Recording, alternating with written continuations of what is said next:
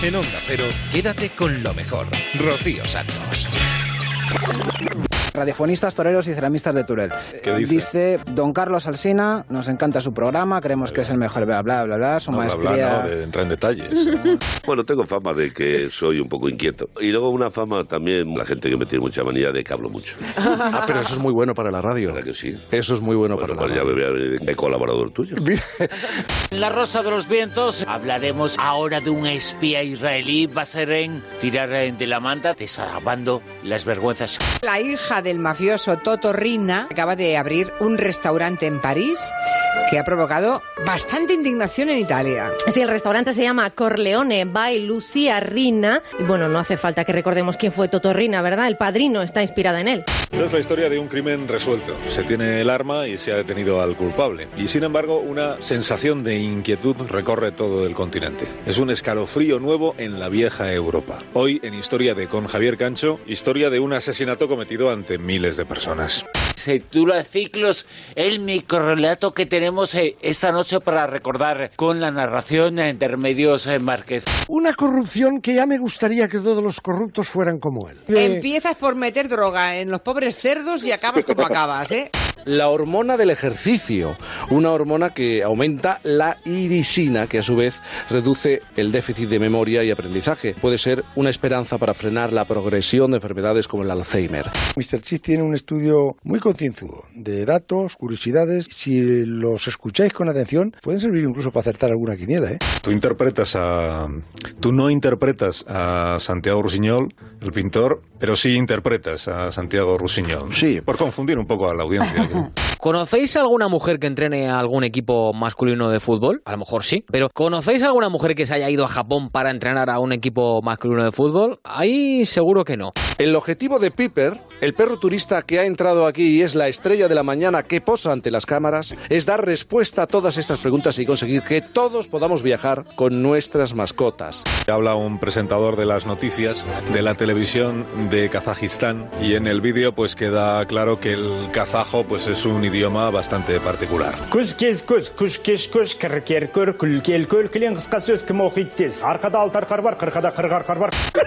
Hacía años que no vivía un momento pues, pues, de radio tan intenso, Ay, tan auténtico.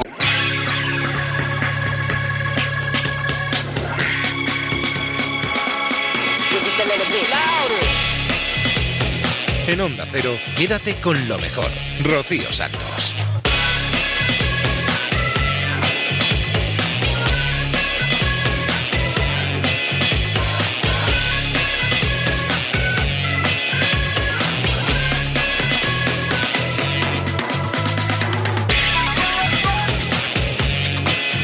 Momentos así de intensos, como dice Boris Izaguirre, vivimos muchos, muchos a lo largo de la semana aquí en Onda Cero. Buenas noches, ¿cómo estáis? Bienvenidos a Quédate con lo mejor. Este es el programa Resumen, donde vamos a repasar todo lo bueno que ha pasado por los micrófonos de Onda Cero de esta casa en los últimos días.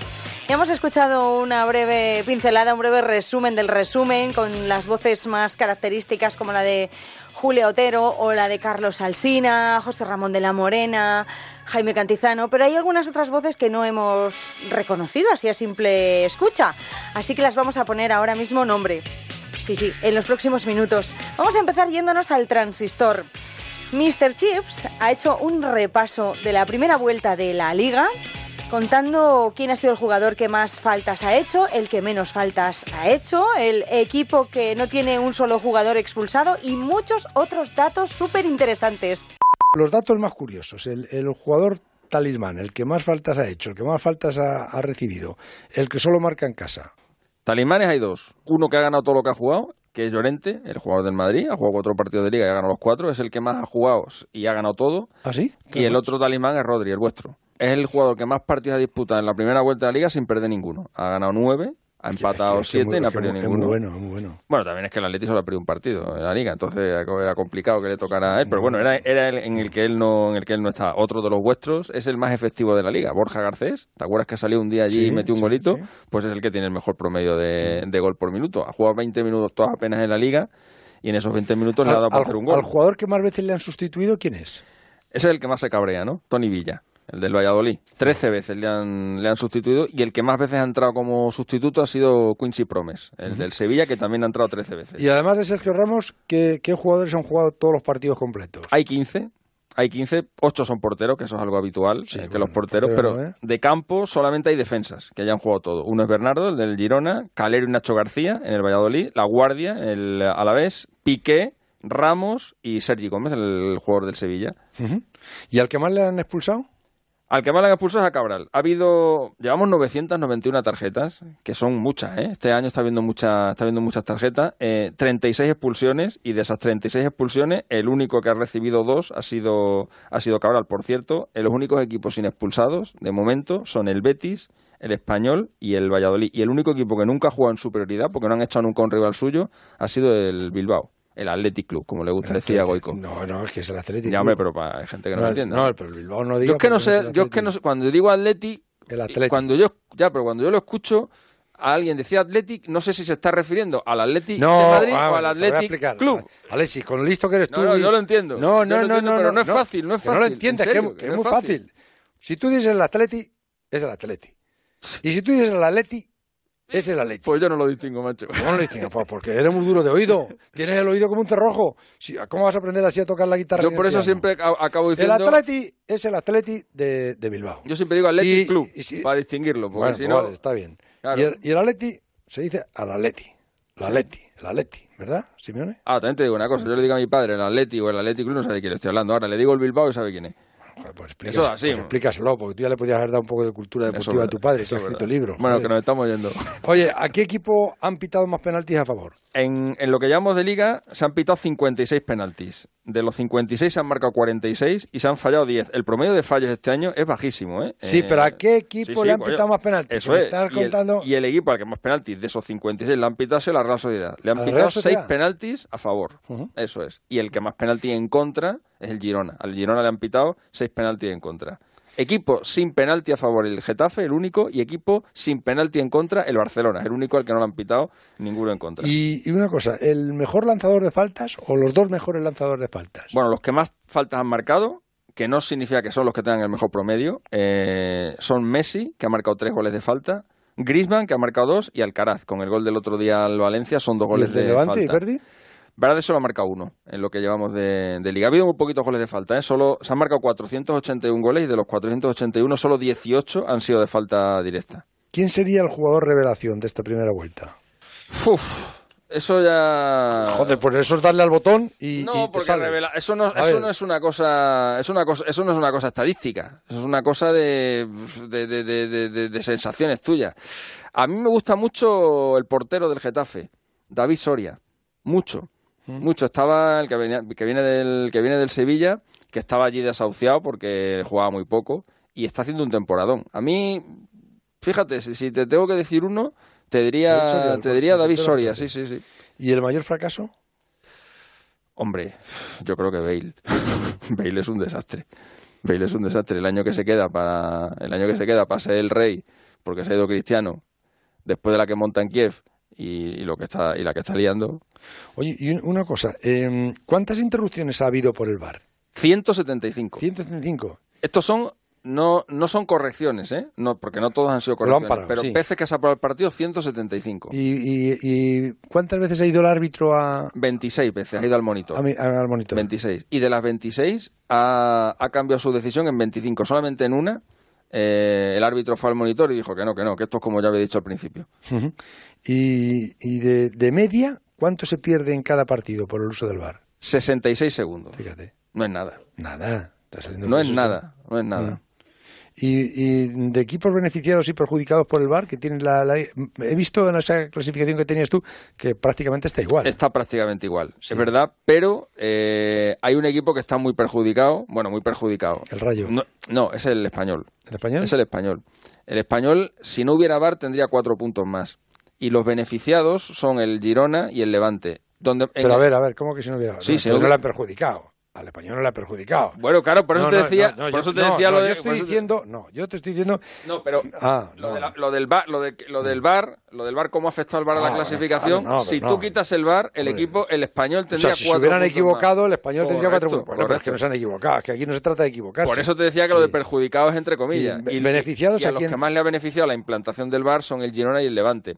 Lo que pasa que el, el caso del Levante es especialmente significativo porque el Levante está ahora en una zona tranquila de la tabla y sin y sin VAR estaría en descenso. El, el Levante con ese, con esa diferencia de, de cuatro puntos que tiene y con lo que se están quejando el Madrid, al Madrid solamente el, el VAR solamente le ha quitado un punto. Qué maquinón, Santomé. Qué maquinón. Tremendo, Eh, ¿cómo está? y Desde todo que eso- está en la nueva casa. ¿Y todo eso lo tienes en el, en el ordenador ese? Bueno, el ordenador bien donde Ah, en casa tiene varias montadas ahí, José Ramón. En la cabeza también En hay el un parque poquito. Quédate con lo mejor en Onda Cero.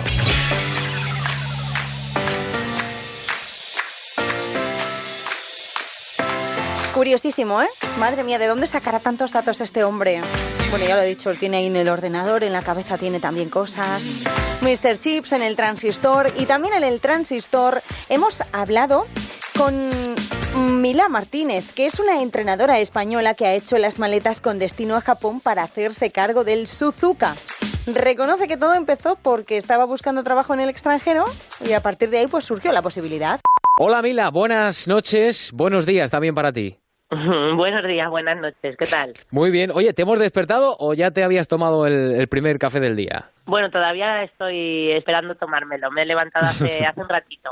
He aprovechado hoy ya para apurar un poquito en la cama. Bueno, pues nosotros te lo agradecemos, ¿eh? que hayas eh, madrugado un poquito para, para estar con nosotros en la radio. Te damos las gracias. A ver, Mila, eh, cuéntanos, ¿cómo es tu historia y por qué estás ahora mismo en Japón? Que lo sepan los oyentes del transistor. Bueno, pues yo he estado eh, vinculada al Albacete Balompié durante 12 temporadas. He entrenado en Primera División Femenina eh, tres años y, y, bueno, pues cuando acabó mi relación con, con ellos eh, busqué una salida para irme fuera al extranjero porque era algo que siempre me había llamado la atención. Y, y, bueno, pues eh, contacté con, con Yuriko Saeki, que es trabajadora de- del Villarreal y con la que tengo muy buena relación. Que es japonesa. ella, es japonesa, sí. Eh, ellos buscaban también una entrenadora europea y bueno, pues se pusieron en contacto con ella, ella sabía de mi situación, que estaba buscando salir fuera y bueno, pues ahí se juntó un poquito, un poquito todo y en Navidad contactaron conmigo y la verdad es que fue todo muy rápido. Oye, ¿e- ¿es verdad que los japoneses eh, pusieron en Google em, mujer entrenadora europea y, y ahí les apareció el nombre de Yuriko o, o no? Eso cuentan ellos, sí. Además hay una viñeta muy graciosa que hicieron como con la historia de, de cómo me encontraron y, y creo que sí, creo que, creo que sí, porque la verdad es que de japonés entiendo nada. Entonces, hasta ahora todos muy amables, pero no sé lo que me dicen. Bueno, pero tendrás un traductor o una traductora, ¿no? Que te irá contando las cosas, porque si no, malamente, ¿no? Sí, sí, sí. sí, sí. Por suerte tengo traductor y, y bueno, pues más o menos con, con él todavía no hemos empezado a entrenar, pero bueno, todo lo que es planificación y organización, un poco de todo, lo voy llevando bien. Bueno, y sinceramente, Mila, eh, ¿te sorprendió que te llamaran para entrenar, eh, ya no solo que, mm, por lo anecdótico que es que te llamen de Japón, sino también además por porque vayas a entrenar a un equipo masculino? Sí, hombre, siempre sorprende porque yo creo que una oportunidad así, eh, con las condiciones que, que aquí me han dado en España, te diría que es impensable ahora mismo. Entonces, claro, sí que sí que sorprende. Y bueno, pues es algo que, que sí es una aventura. Además, me, me he venido sola que también es algo que a mí me daba un poquito de miedo, sobre todo al principio, porque... Hmm. Hombre, hay que echarle valor, ¿eh? Que, que- que es el otro lado del, del planeta casi. Sí, sí, además, bueno, sí que había viajado y todo eso, pero claro, así en plan para vivir una temporada larga fuera, pues no, entonces se ha juntado un poco todo, entonces siempre tienes un poco la- el miedo ese de, de saber si, si, bueno, pues todo lo que te están contando y todo eso, pues al final es verdad, y la verdad es que por ahora se están portando genial conmigo, el trato es excepcional y entonces eh, no tengo no tengo ningún problema. El martes empezamos a entrenar, eh, como no los entiendo, no sé si les va a parecer bien o mal lo que les voy a decir, pero pero vamos, yo soy tengo mucha confianza en mí, en el trabajo que, que he hecho y creo que el fútbol español aquí tiene todavía mucho mucho que hablar. Eh, Mila, me decías antes que, que estuviste entrenando al, al, al Fundación Albacete en la Liga Iberdrola, en la primera liga, eh, la primera división de la Liga Femenina. De hecho, es que conseguiste el ascenso con el Fundación Albacete y además rompiste una lanza porque eh, fuiste la primera mujer entrenando en la Liga Iberdrola, ¿no? Sí, bueno, el ascenso lo conseguimos después de, de seis temporadas intentándolo, que fue un- unos años un poco duros porque, claro, trabajas mucho para, para conseguirlo y al final pues se te acaba escapando en el último partido. El año que ascendimos y que, y que disputamos el primer año en primera, sí que estaba conmigo también entrenando Laura Torbisco del, del Rayo Vallecano, que está ahora trabajando para la Federación Madrileña. Ese año sí que coincidimos. El segundo año sí que estuve yo sola entrenando, pero ese año estábamos Laura y yo. Vale. Eh, y estaba yo pensando que te he hecho antes la, la pregunta de si te había sorprendido que te llamaran para entrenar a un equipo eh, masculino. Eh, y estaba pensando yo, ¿y no es lo mismo? ¿No da igual? ¿No se entrenan igual a un equipo de chicos que a un equipo de chicas? Eh, no- al final son futbolistas igualmente, ¿no? ¿Por qué hay estos tabús y por qué sorprende que una mujer entrene a un equipo de chicos? Sí, mm, lo que piensas tú, pienso yo también, que al final es que el entrenamiento es exactamente igual. Quizá puede cambiar un poquito el tema físico, pero el tema de cargas y todo esto, que sí que es verdad que, bueno, pues eh, un hombre tiene más fuerza, eso es innegable y yo creo que quien lo discuta... Sí, pero, pero no- para, para entrenar, para, o sea, para ser el entrenador Claro, de un hombre o una mujer, ¿qué más, ¿qué más da, no? Nada, nada, para mí es totalmente igual y de hecho yo vengo con esa idea eh, y espero que ellos sepan sepan lo que yo les quiero transmitir y, y yo creo que al final va a ser exactamente igual y, y voy a intentar, bueno, pues unir un poquito lo mejor que tienen ellos con, con lo que estamos trabajando en España, que yo creo que ahí sí que estamos eh, pues un poquito más, más avanzados que ellos Sí. y oye, pues ojalá sea ahí un- una mezcla explosiva y el, el año salga salga muy bien.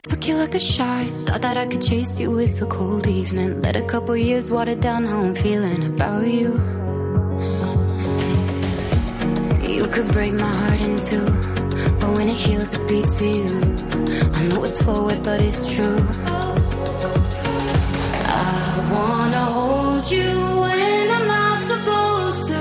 When I'm lying close to someone else, you're stuck in my head, and I could get you out of it if I could do it all again. I know I'd go back to you.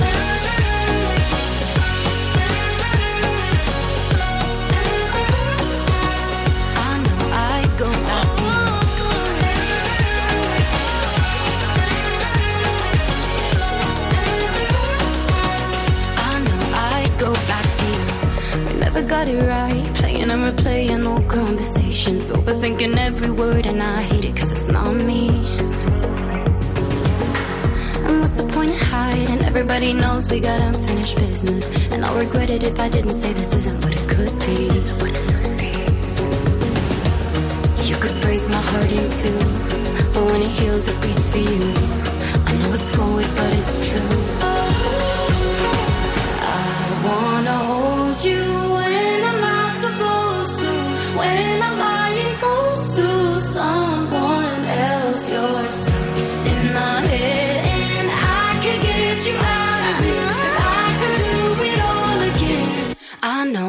go back to you.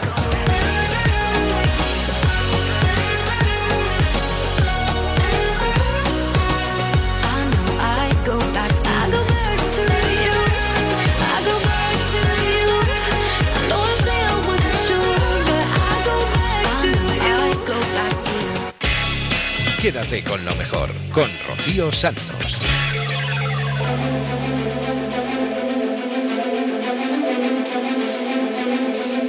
Vamos a ir hasta la Rosa de los Vientos. Vamos a escuchar un inquietante relato que se llama Ciclos y que lo ha interpretado magníficamente Remedios Márquez. En menos de una hora salgo a cumplir la promesa que le hice a mi padre años atrás. Cuando cumplí los 14 años, me dijo que me iba a regalar algo muy especial, pero que tardaría años en poder tenerlo. Lo recuerdo como si fuera ayer. Como me vestí con ropa de campo, como a las siete y media de la mañana bajé a esperar a mi padre para ir al monte y como de entusiasmada estaba. Después de felicitarme por mi cumpleaños, puntuales salimos de casa y comenzamos a andar. Recuerdo que era un día con buena temperatura para la hora que era y que no disponíamos de más de tres o cuatro horas antes de que el sol comenzara a hacer daño de verdad, por lo que iniciamos la ruta sin más demora. El lugar donde nos encontrábamos era el pequeño pueblo donde solíamos ir de vacaciones todos los años a pasar unos días y desconectar del frenético ritmo de la ciudad. así que no nos costó mucho adentrarnos en el espeso monte que lo rodeaba. Dimos muchas vueltas y perdí la noción de dónde nos encontrábamos. La vegetación no permitía ver mucho, por lo que empecé a pensar que nos perderíamos, pero no fue así, y cerca de una roca de forma afilada mi padre me indicó que habíamos llegado. Sacó una pequeña caja de aspecto robusto y un pico, y me indicó que le ayudara a cavar. Al cabo de un rato y con un buen agujero hecho, introdujo la caja en él y la tapamos con la tierra que habíamos sacado. Acto seguido, apuntó las coordenadas e hicimos un pacto padre-hija en el que yo le prometí que hasta que no cumpliera los 38 años no volvería a por ella, pasase lo que pasase. Me parece un regalo muy bonito. Una excentridad más de mi padre que, astrofísico de profesión, siempre estaba contándonos sus locas teorías. Hoy ha llegado el día. Es mi 38 cumpleaños. Y aunque mi padre ya no está con nosotros, por nada del mundo dejaría de cumplir la promesa que le hice tantos años atrás. Así que me pongo la ropa de monte y me dispongo a salir a buscar la caja que enterramos hace 24 años. El día me trae viejos recuerdos. Recuerdos de mi padre en su garaje con la pizarra llena de fórmulas y con un montón de artilugios sobre distintas mesas. Nunca me dejó usar uno que me llamaba mucho la atención. Un viejo reloj formado por distintas válvulas de aspecto muy antiguo. Al cabo de unas horas consigo encontrar el lugar. Todo está como lo recuerdo, o al menos eso creo. La afilada roca en su sitio y hay bastante vegetación por la zona. Saco mi pequeña pala de la mochila y empiezo a cavar. Al cabo de un rato toco algo metálico y la emoción se apodera de mí. Ya tengo la caja. La abro con mucho cuidado y solo contiene dos cosas. Una carta que pone que la lea antes de nada y el viejo reloj. La carta es simple. Todo lo que pone es que baje la manecilla del reloj y se despide con un hasta siempre. Te quiero muchísimo. Acto seguido, bajo la manecilla del reloj, tal como me pide mi padre en la carta, y despierto con 14 años. El ciclo vuelve a comenzar. Para mí, solo ha pasado una noche más. Lo que nunca sabré es que el día siguiente a mi 38 cumpleaños tendré un accidente mortal de coche y que mi padre se las ingenió para hacerme volver atrás en el tiempo y disfrutar de nuevo de mi feliz adolescencia. Es la duodécima vez que bajo la manecilla del reloj, pero tal vez en algún ciclo mi padre se las ingenie para cambiar mi destino y pueda pasar de mi cumpleaños número 38. Rocío Santos, quédate con lo mejor. Ya, ya os dije que era inquietante. Es maravilloso este relato que nos ha narrado Reme, nuestra compañera Remedios Márquez.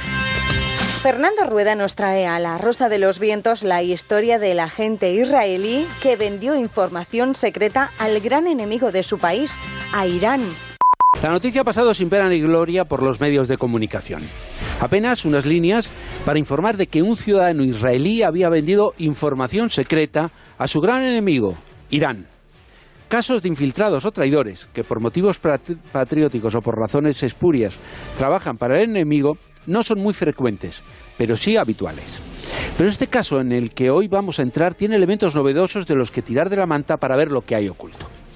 Gonen Segev es un ciudadano israelí que ocupó en el gobierno el Ministerio de Energía e Infraestructura en los años 1995 y 1996. Su carrera, por lo demás, pasó sin pena ni gloria. Hasta que en 2005 le pillaron infraganti metido en el mundo del narcotráfico. Intentó meter en Israel 32.000 pastillas de éxtasis procedentes de Holanda. Cuando le pillaron declaró, se supone que sin reírse, que pensaba que eran chocolatinas un par de años en la cárcel y al salir decidió trasladarse a vivir a Nigeria. Un cambio de aire bastante extraño, pero era su vida. Nada se sabe de a qué se dedicaba este hombre que en aquel entonces tenía 51 años. Todo cambió en 2012. El Mossad en el país africano, descubrió que mantenía contactos con la embajada ira- iraní y que al menos se reunió dos veces con sus espías. Se convirtió en objetivo y pudieron descubrir que les pasaba información relativa a lo que habían sido sus competencias en el gobierno israelí, el mercado energético y edificios de alta seguridad. Después vendría otro tipo de información relativa a los sistemas de seguridad, las personas responsables de los mismos e incluso sobre las organizaciones políticas del Estado hebreo. Había que poner punto final al colaborador del peor de los enemigos judíos. En mayo del pasado año, Segev viajó a Guinea Ecuatorial, donde fue detenido y entregado a los cuerpos de seguridad israelíes. Ahora acaba de ser juzgado y condenado a 11 años de cárcel por, atención, transferencia de informaciones al enemigo. El caso es especial por muchos motivos. El primero, porque el país que presume de tener uno de los mejores servicios secretos del mundo ha tenido un topo, aunque de segunda fila, trabajando para Irán. Los israelíes están tan molestos que han procedido a tachar a Segev de persona desacreditada y desequilibrada, como diciendo que ningún israelí que traiciona a su país puede estar bien de la cabeza.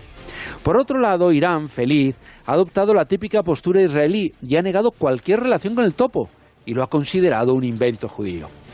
Aunque hace meses el ministro iraní de inteligencia, Mahmoud Alavi, no pudo evitarse darse el gusto y decir públicamente que en Irán, abrir comillas, tuvimos al miembro del gabinete de un país hostil. Solo puedo sacar una conclusión, Bruno y Silvia. Son como niños. Fernando Rueda, muchas gracias. Un abrazo, hasta el sábado. Yo quiero invitar a los oyentes a que lean tu libro El dossier del rey, que también hablas de Jano. Ah, muy bien. Muchas gracias. En Onda Cero, quédate con lo mejor. Rocío Santos. Después de la Rosa de los Vientos nos vamos a Por fin no es lunes. Este fin de semana pasado recibimos a dos de los protagonistas de la serie Matadero, que se estrenó hace 15 días en Antena 3, algo más de 15 días. Serie que se ha convertido en el mejor estreno de ficción de la temporada con 3,3 millones de espectadores el miércoles 9 de enero. Y así ha ido, suma y sigue, todas las semanas, convirtiéndose en líder. Es un thriller ibérico, entre lo macabro y lo cañi, donde los típicos habitantes del típico pueblo de la meseta castellana se ven envueltos en intrigas en las que se mezclan drogas y asesinatos. Hemos recibido esta semana, por una parte, a Antonio Garrido en Julia en la Onda, que escucharemos esa entrevista en la próxima hora. Y en Por fin no es lunes, que tuvimos la suerte de hablar con Tito Valverde y con Lucía Quintana. Tito, tú que eh, nada más que por unos cuantos años tienes más experiencia en esto de las series y de los guiones de series, honestamente. Bueno, a veces, como tú sabes, la experiencia es un valor y a veces es una rémora. Es decir, que, bueno, sí. En cuanto leí este guion también, bueno, todo el mundo cuando habla de su serie habla de maravilla, de los compañeros, de la serie, el guion estupendo, los guionistas estupendos, los directores. Y luego hay que decir, pues aquí no son tan estupendos, o sí. Entonces, cuando leí este guion me pareció un disparate, un disparate. Y concretamente, el papel que me ofrecieron a mí me parecía que tiene un montón de posibilidades de hacer un animal como es este hombre, y, y me pareció muy atractivo. Es decir, hacía mucho tiempo que yo no disfrutaba tanto haciendo una serie. Evidentemente, el peloteo, la producción, los directores, los tres, los tres, el Jordi, Sí, sí. el Salva y el Joan, es decir, Sabían lo que, lo que querían a uno le conocía mucho de Sin Identidad, que tuvo hace unos años con él. Salva es un chico que va a llevarse a la casa porque es un amor. Y el otro que es productor ejecutivo y tal es más listo que el hambre, no te machaca. Haces una secuencia, le gusta y punto, vale. ¿Sabes? Eso de andar, vamos a hacer otra, y vamos a hacer otra, y vamos a hacer otra, con lo cual vas pues, unas- Y de pronto yo venía muy contento de, de grabar. Y luego, pues, te, te gratificaban permanentemente con su, con su sonrisa, con su aquiescencia. Es decir, que yo he disfrutado bastante haciendo este personaje que es un animalito, una bestia Sí, eh, parda. dices un animalito, pero aparentemente todos sois personas normales. Sí, sí, así es, ¿no? Se va Sí. descubriendo Sí, sí. Por eso, de qué son capaces, ¿no? Claro. Sí, por eso quizá cuando uno ve algo de personas normales te identificas cuando lo ves. Porque piensas que te podría pasar a ti. Y entonces eso es lo quizá lo que atrapa, que es un disparate constante que va unido de todas maneras gracias a este guionista tan maravilloso que has dicho. el nombre. He dicho el nombre muy bien, que es difícil. Daniel Martín Sáez de Parayuelo. Ole. bueno, y un Ya. equipo de guionistas, ¿no? También junto a él, pero el, el creador de la serie, el, el- que tiene la idea. es- Me gustó mucho. Eh, Está muy bien ese concepto de convivir con el lado oscuro de cada uno de nosotros. Y te pone muy profundo. ¿Qué va? Yo me No, el papel y yo no me no. pongo a convivir con nadie. Yo Tú, Tito, no y tienes punto. un lado oscuro, una No, parte en no, sombra. no, bueno, cuando apago la luz, sí, el lado oscuro tengo. Ahora tengo muchos lados oscuros y depende quién. Y si te pones a tuitear te das cuenta que tiene muchos lados oscuros porque hay mucho hijo de Satanás que está esperando la...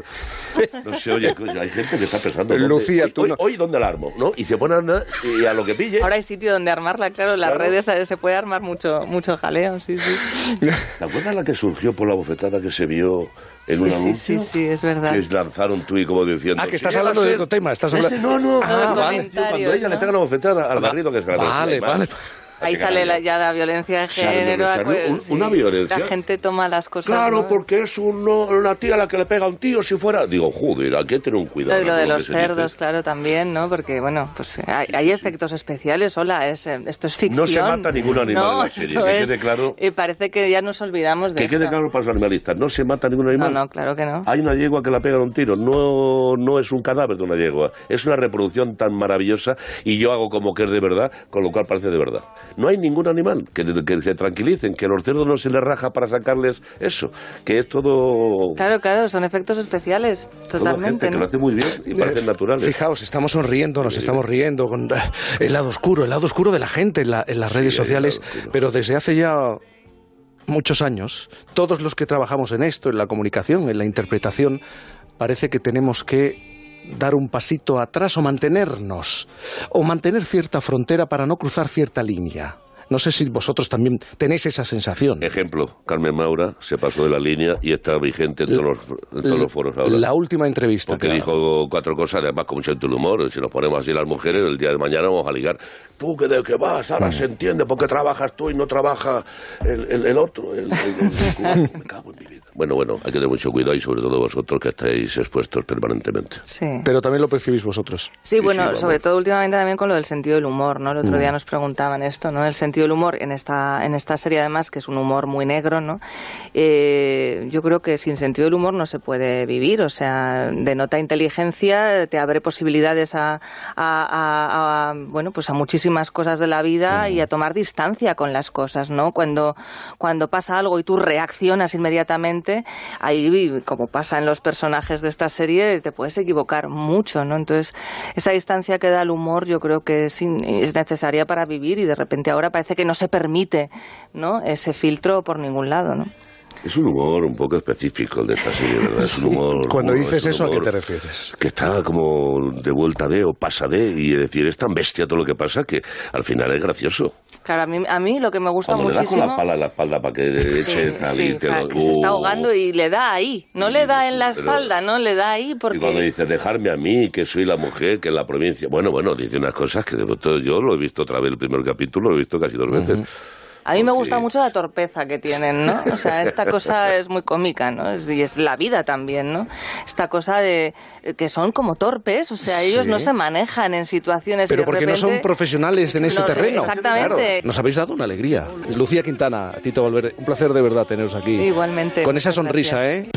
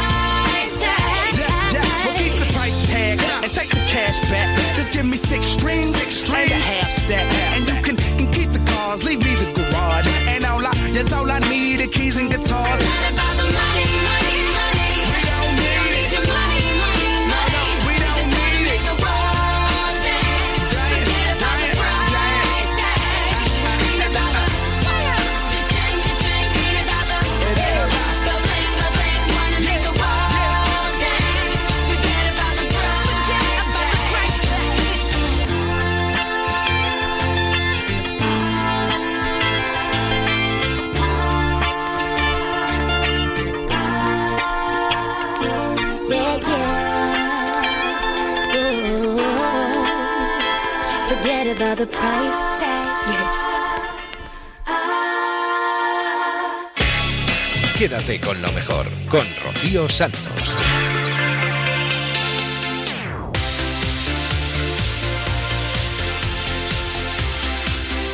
Los que tenemos animales de compañía a veces tenemos problemas para irnos de viaje porque no sabemos dónde dejarlos, con quién, a lo mejor nuestros familiares que se ocupan de ellos habitualmente pues no pueden.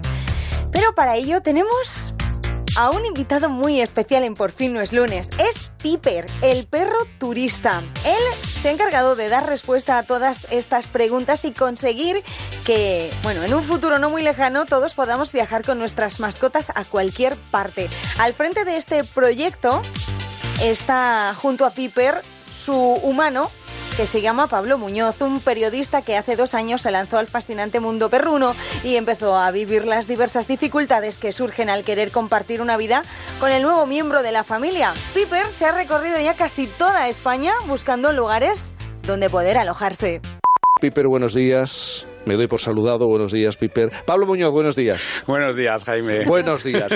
Me acabas de confesar que tú antes, antes no habías tenido mascota, ¿no? Na- Nada, nada. No, no, yo nada, siempre me han gustado los animales, pero era como el, bueno, pues los perros eran un mundo ajeno, nunca, hasta hace que hace dos años y medio que aparece Piper en mi vida de una manera súper casual, ¿no? Por un amigo en San Sebastián que su perrita tiene cachorros, le veo prácticamente nacer y digo, bueno, por circunstancias también personales, profesionales, Mm. tenía más facilidad yo para organizarme la vida de profesional y, y se da la circunstancia, ya puedo tener perro, porque un perro es una responsabilidad para toda la vida y eso es eh, lo fundamental, ¿no? Los perros están en las familias, 10 millones de, de- de españoles tienen perro, es uno más de la familia y es una realidad cada vez que va a más, cada año más, yo soy un ejemplo.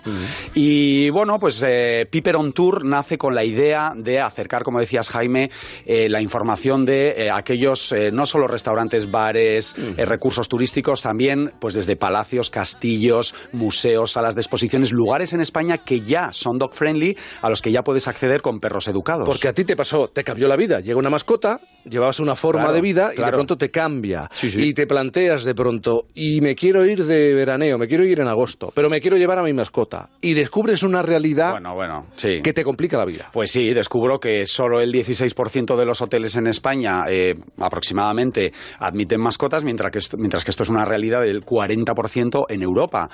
Y lo que más me choca a mí, somos el segundo destino del mundo. O sea, aquí vienen alemanes, italianos, franceses, ingleses, gente que está acostumbrada a hacer su día a día con el perro. En Italia hasta, es, hasta se puede ir al supermercado con el perro en los carritos de las grandes superficies. Han empezado a estar ya adaptadas para que el perrito te acompañe sin tener absolutamente ningún contacto con ningún producto.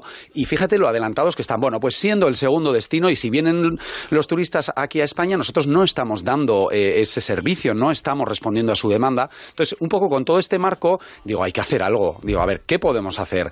Y empiezo a ver que en España está todo muy atomizado, ¿no? Es como una especie de reino de taifas Sí. donde en un sitio, por ejemplo, en Palma de Mallorca, todos los centros comerciales son dog friendly, increíble, sean exteriores o interiores. En cambio, pues aquí estamos en Madrid ahora mismo y, y vamos, es anecdótico. O empiezo a ver, por ejemplo, que hay esos restaurantes que además de tener el menú eh, de normal, digamos, para humanos, tienen un pequeño menú para perritos eh, y puedes ir allí. Y fíjate, eso es un gancho económico que estás invitando a la gente a ir, te estás ganando a un nuevo público y estás generando empleo y, bueno, y economía. Bueno, empiezo a ver todo eso y digo, bueno, a ver, tenemos que ir a ver exactamente de, en primera persona cómo están las cosas y contarlo de una manera creativa. eh, ¿Y cuál es esa manera? Pues Piper protagoniza vídeos de dos minutos en cada destino. Son 50 destinos durante un año en España y Piper, como un turista más, sale del eh, tren, llega al hotel, hace el check-in, va a un bar, a un restaurante que admite perros, ve la gastronomía local, va a un museo y de una manera creativa eh, damos la información a la gente a través de Piper on Tour y de sus redes para que eh, todo el mundo esté informado y lo más importante, que quienes no se habían planteado ser dog friendly, todos esos negocios que hay en España, son, eh, somos Mm. la primera industria, ¿no? El turismo Mm. de este país, digan, oye, pues si la casa Batlló de Gaudí en, en Barcelona admite perros y es una de las máximas atracciones de este país, ¿por qué no lo va a hacer cualquier otro museo, sala, etcétera? Y bueno, pues en esta línea es donde nos hem- hemos empezado a mover. Eh, ¿Te has encontrado muchas diferencias entre comunidades autónomas? Sí, sí, sí, sí, absolutamente. Mira, Jaime, por ejemplo, nos hemos encontrado con que hay ciudades y, y lugares bastante dog-friendly dentro de lo que es España, como puede ser Gijón, San Sebastián, yo soy de Donosti, y estamos en Donosti, fíjate, viajando te das cuenta mejor de lo que pensaba, ¿no? Tienes en invierno, puedes ir con el perro a la playa, hay espacios verdes en mitad de la ciudad, muchos restaurantes y bares puedes entrar con el perro, la máxima atracción de la ciudad, que es el Monte Higueldo, puedes subir en el funicular centenario con los vagones de madera originales, tienen hasta un billete que pagas de 3 euros eh, que por el perro. pagas el tuyo y 3 euros del que alguien dirá, ay, es que ¿por qué tiene que pagar? Bueno, prefiero pagar a que no pueda subir con el perro, ¿no? Bueno, entonces tienes este tipo de ejemplos, o por ejemplo la eh, Castilla y León, que está haciendo un esfuerzo, ellos han, eh, han designado a Piper embajador turístico de- del destino, Castilla y León, y va a estar de hecho este, esta semana en Fitur como embajador turístico en el stand. Eh, ahí invitamos a todos los oyentes del programa eh, a que se puedan acercar, ¿no? Entonces tenemos este tipo de ejemplos, autobuses municipales en Palma, ya hay siete líneas que permiten entrar con el perro simplemente con bozal y atado. No es necesario llevarlo en un transportín, con lo cual estás abriendo a que cualquier perro de cualquier tamaño pueda entrar. Porque aquí el reto es que pasemos de perros no a perros educados bienvenidos. En vez de esa antigua que- cosa de no por tamaños pequeños sí, Lo acabas de grandes decir, no. perros educados. Eso es. Te tengo que decir una cosa, no ríete, Pablo, Dime. pero tu perro ha escuchado tantas veces tu discurso que está pasando olímpicamente de ti. Se ha, se ha tumbado de y ha dicho, y ha dicho, cuenta tú la historia, porque eh, yo ya bastante protagonismo tengo a través de mi... Es un magnífico actor, por cierto, como mira a cámara para las fotografías, es maravilloso. Pues eh, encantado de haberte conocido a ti y de haber conocido a Piper. Muchísimas gracias por Nada, estar esta mañana aquí con muchísimas gracias a vosotros de verdad por, por el programa, por la invitación y, y por esta oportunidad para invitar a todo el mundo a Piper on Tour. Quédate con lo mejor en Onda Cero.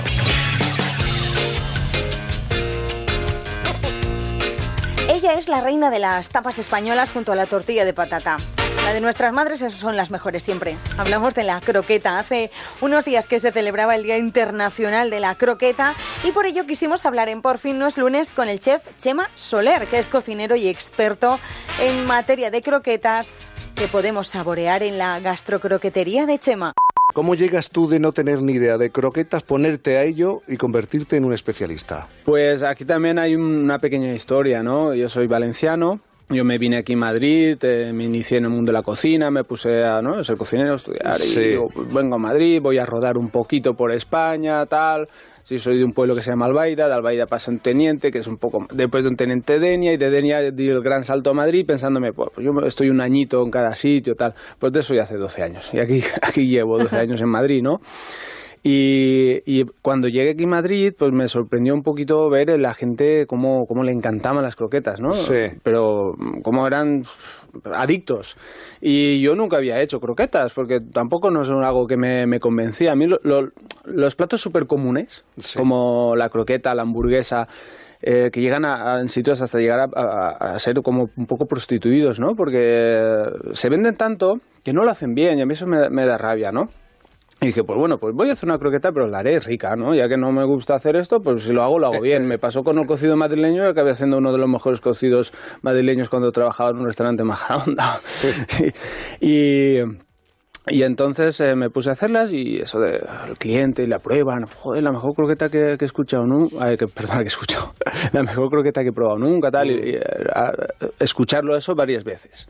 Después llega mm, la madurez, ¿no? De, de, de tan- de- De la de los ¿no? años, sí, trabajados, tal. Decir, yo creo que ya me siento capacitado para montar algo mío, ya quieres independizarte, quiero hacer algo diferente, algo que no exista, y, y- y siempre en el- enfocado en el, mun- en el mundo de la tapa. Comer alta calidad, pero en versiones pequeñas. Eso ha sido siempre lo que más me ha gustado.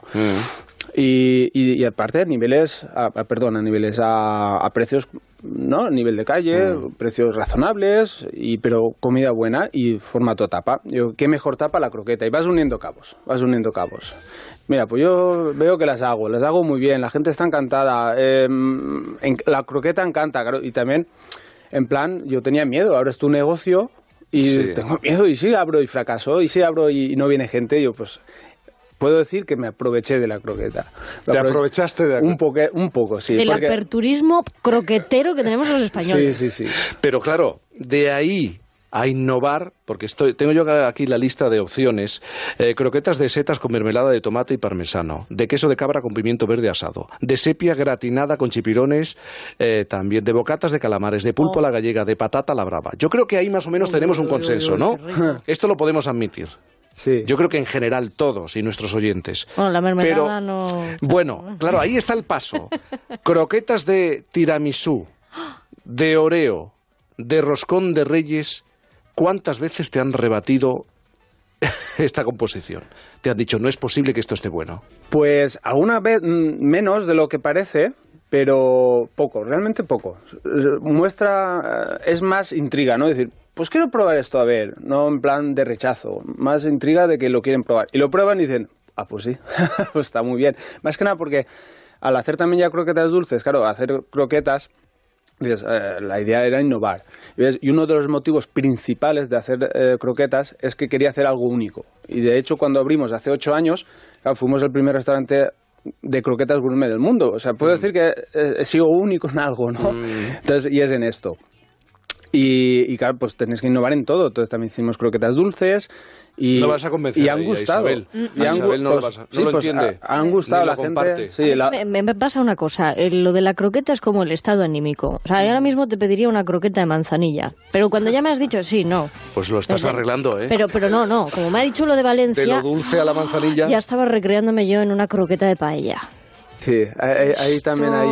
Esto, esto, esto, esto, qué rico. Eh, ¿Por qué ¿Ves? dices Ah, que ahí también Ahí hay... ya veo ya yo un poco de dilema. ¿Ves? Eh, En, uno- en alguna ocasión me lo han propuesto. ¿Que no y- has hecho una croqueta de paella siendo valenciano? No, no la he hecho. Porque no te atreves. No me atrevo. Cre- creo que hay límites, ¿no? Hay límites. punto. Sí. Pero la has hecho de cocido, la has hecho La, de... la he hecho de, casi 100 variedades de croquetas diferentes, de muchos sabores. Eh, en una entrevista me hizo gracia, salió de mí y, y quedó muy bien lo de casi todo es croquetizable. ¿Vale? Sí. Casi, casi todo. Entonces, la croqueta de paella me la han nombrado varias veces, pero es que soy valenciano y como buen valenciano le tengo pasión y amor al arroz. Y entonces, no sé, creo que sería pasarme un poco de, de la raya ya ahí. Pero ya que por has el a innovado- mi respeto al arroz. ¿Te has, has innovado tanto y te impone respeto hacer una croqueta de paella? Sí, claro. Un buen valenciano tenemos amor, ¿no? Por el arroz. Muchísimas gracias, Chema Soler, un hombre, uno de los hombres que más sabe de croquetas en nuestro país. Gracias por estar esta mañana Gracias a vosotros por y, y provocar que queramos salir cuanto antes de aquí para tomarnos algunas croquetas. Gracias, de verdad. Buenos Gra- días. Gracias a vosotros. Quédate con lo mejor en Onda Cero.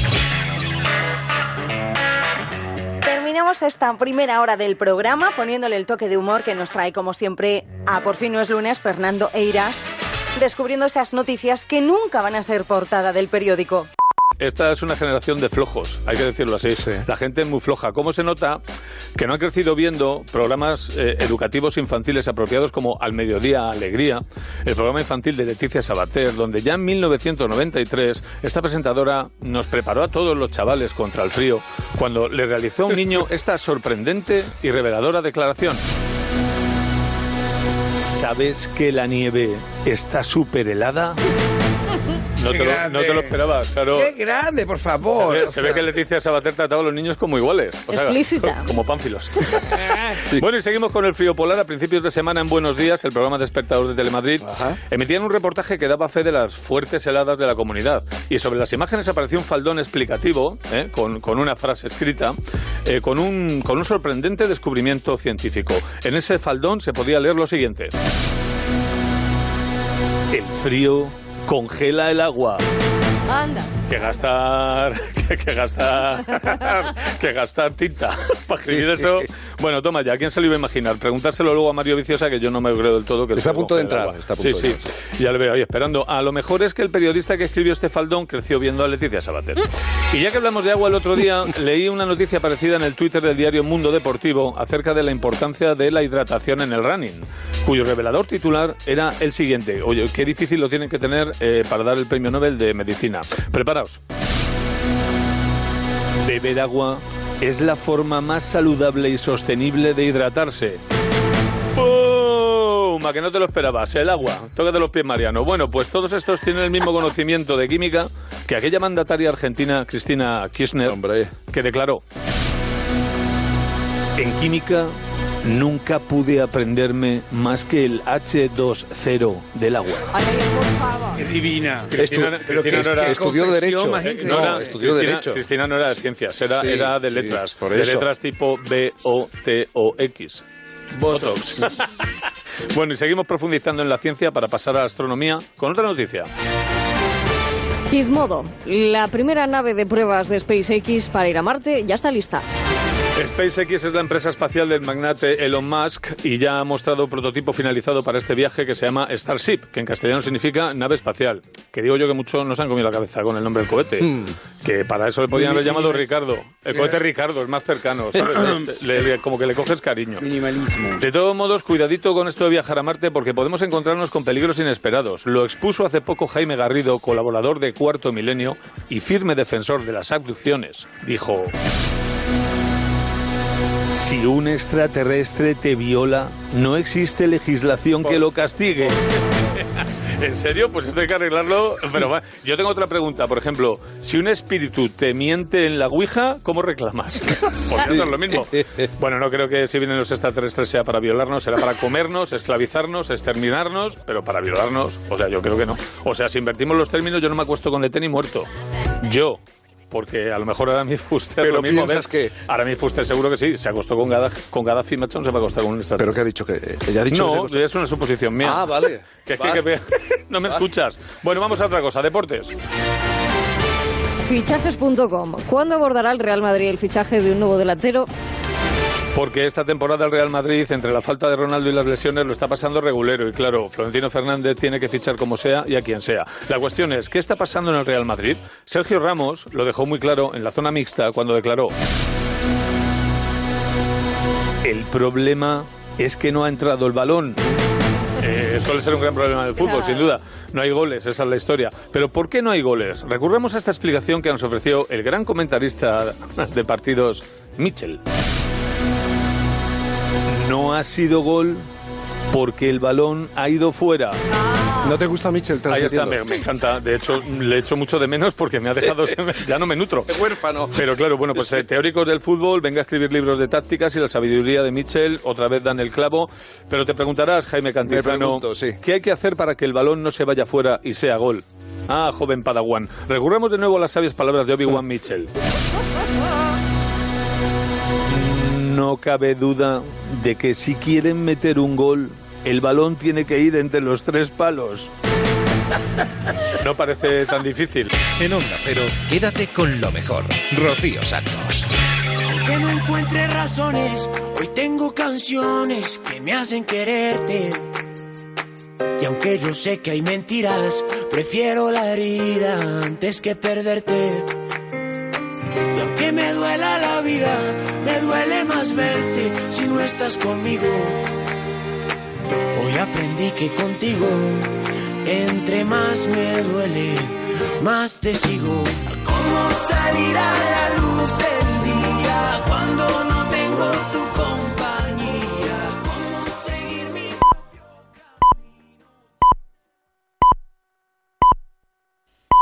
Son las 5 de la mañana, las 4 en la comunidad canaria.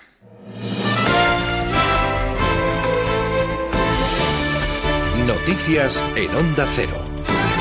Buenos días. Jornada de luto en Málaga por la muerte del pequeño Julen. El cuerpo sin vida del niño de dos años ha sido localizado por la Brigada de Salvamento Minero a la 1 y 25 de la madrugada. En Totalán trabaja ahora la Comisión Judicial y el juez de guardia ordenará el levantamiento del cadáver para realizar posteriormente la autopsia. Desde que se ha confirmado la triste noticia, son numerosos los mensajes de apoyo y pésame a la familia, desde la Casa Real al presidente del Gobierno, pasando por Antonio Banderas, entre otros. Desde Totalán nos informa Manuel Álvarez. Sí, primeras reacciones de pésame al fallecimiento de Julen. El alcalde de Málaga, Francisco de la Torre, ha declarado luto oficial. También otras reacciones, como la de la Casa Real, la del presidente del Gobierno, Pedro Sánchez, el Ministerio del Interior, la Guardia Civil o Antonio Banderas, entre otros, sumándose al dolor de la familia. Y es que han sido 12 días y medio de búsqueda, complicaciones y luchas contra el tiempo que finalmente han terminado con el hallazgo del cuerpo del menor. Ha sido sobre la 1 y 25 de la madrugada, cuando los equipos de rescate minero que buscaban a Julen han accedido al punto del pozo donde pensaban que estaba encontrando el cuerpo sin vida. Ya se ha activado la comisión judicial que ha llegado a este cerro de la corona y que determinará los próximos pasos a dar. En Madrid, sexto día de huelga del sector del taxi, los taxistas mantienen la huelga indefinida tras rechazar la propuesta hecha por el Ayuntamiento y por la Comunidad de Madrid, propuesta que consiste en prohibir la contratación de un VTC que esté a una distancia inferior a los 300 metros. El sector ha rechazado la propuesta por insuficiente. Marisa Menéndez. El sector del taxi mantiene la huelga, no aceptan el borrador de acuerdo alcanzado entre Ayuntamiento y Comunidad de Madrid, que califican de una burla. El principal escollo, el cambio que proponen de una precontratación temporal a una espacial. José Miguel Funes, de la Federación Profesional del Taxi. No tiene sentido una norma que les apliquen que puedan coger un cliente a 300 metros o a 150, dependiendo del tipo de vehículo, cuando hay una norma nacional que ya les prohíbe de por sí estar circulando y aparcado buscando clientes. Por eso yo creo que es una burla. Hoy sexto día ya de huelga a la espera de un acercamiento entre las partes que a día de hoy no parece fácil. De la política el protagonismo es para Ramón Espinar. El líder de Podemos en Madrid ha decidido dimitir de sus cargos. El hombre de Pablo Iglesias en Madrid renuncia al cargo de secretario general y también deja su escaño en el Senado. Esta marcha agrava la crisis en Podemos. Ayer los secretarios regionales se reunían en Toledo para hacer un llamamiento a la unidad. En declaraciones a la brújula de Onda Cero, José García Molina, que es el líder de Castilla-La Mancha, la marcha de Ramón Espinar. Es evidente que cuando uno tiene que recordarse cuál ha sido el mandato que nos han dado es que en algunos puntos pues, nos hemos alejado de la, de la ruta, ¿no? Yo hoy siento especialmente, por ejemplo, no tener a nuestro lado ya a Ramón Espinar, porque no solo es un compañero, sino que además es un gran amigo, ¿no? Y, me, ha, me ha sentado eh, mal y del exterior les contamos que el Congreso de Estados Unidos ha aprobado el proyecto de financiación para poder reabrir la administración gubernamental hasta el próximo 15 de febrero. Administración que llevaba cerrada 35 días. Una vez que ha votado el Congreso y el Senado, ahora solo falta la firma del presidente Trump. El acuerdo no incluye fondos para construir el muro con la frontera con México. La vigésimo primera jornada de la Liga arranca a la una de la tarde con el partido Sevilla-Levante y también se juegan el Atlético de Madrid-Getafe, el Leganés Eibar y el derby regional entre el Valencia y el Villarreal. El Villarreal lucha por salir de los puestos de descenso. Dice su entrenador Luis García que necesitan los puntos y que ante el partido de hoy el equipo sale enchufado con la idea de ganar. Pues la idea de ganar, con la idea de sumar puntos y de y acercarnos a los rivales que, están por encima nuestras. Eh, no hay otras. Un, es un derby un, ante un gran equipo que yo creo que por, por, circunstancias le ha costado mucho arrancar o, le ha costado sumar los puntos que ellos querían. Y mentalmente estamos bien. Bueno, eh, siempre íbamos en esa situación de, de que yo creo que nos falta la victoria que refrende todo ese trabajo, pero, pero el equipo está, está con ganas, está metido y enchufado y dispuesto para el partido. Y una última hora que nos llega desde Totalán es que el furgón funerario ha abandonado la zona y ahora se ha trasladado el, cuerpo del pequeño Julen al hospital para practicarle la autopsia. Más noticias en Onda Cero cuando sean las 6 de la mañana, las 5 en la Comunidad Canaria y toda la información la vamos actualizando en nuestra página web ondacero.es. Síguenos por internet en ondacero.es.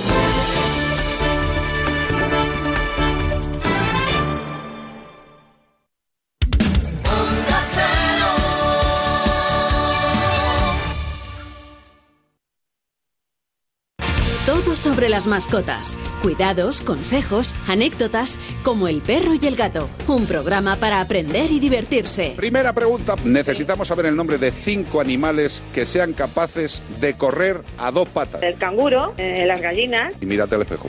El perro no sabe si hace algo bueno o malo. Simple y llanamente actúa dependiendo de su genética y principalmente de la educación y para qué le hayan querido emplear sus humanos. Estoy buscando a mi gatita persa blanca chinchilla. Se llama Luna, es muy pequeñita, menos de 3 kilos y muy cariñosa. Como el perro y el gato, con Carlos Rodríguez.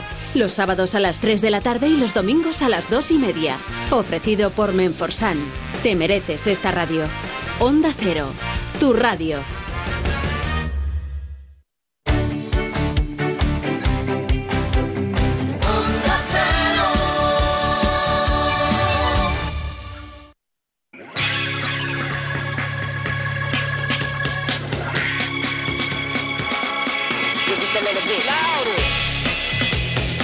En Onda Cero, quédate con lo mejor. Rocío Santos.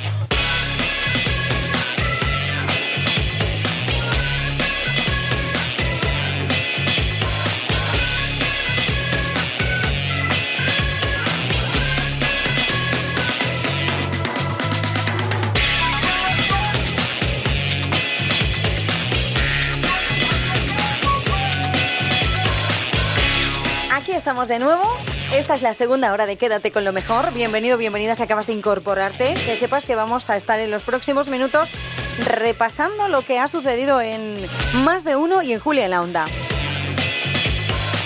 Por si te has perdido alguno de los buenos momentos que hemos disfrutado a lo largo de los últimos días, pues aquí estamos nosotros para recordártelo, refrescártelo o simplemente pues escucharlo por primera vez, si es tu caso.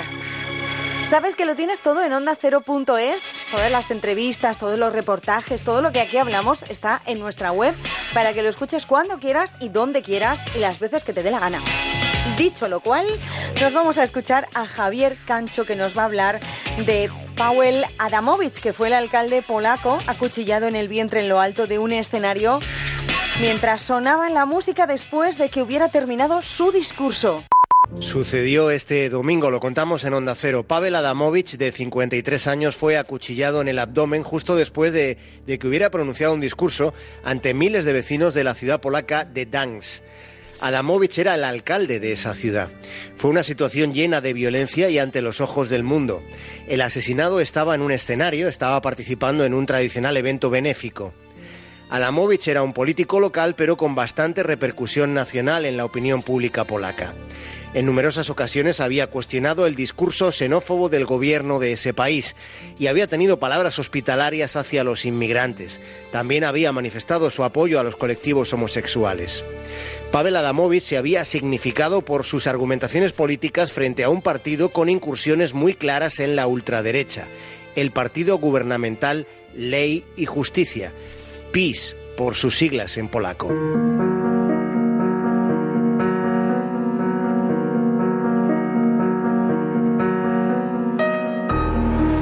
Polonia hay un clima sociológico de división. Es una división extrema, muy conflictiva, hasta tal punto que el asesinato del alcalde Adamowicz podría considerarse un crimen político, porque desde hace tiempo existe en Polonia un fanatismo ideológico propagándose en ese país que no lo olvidemos pertenece a la Unión Europea.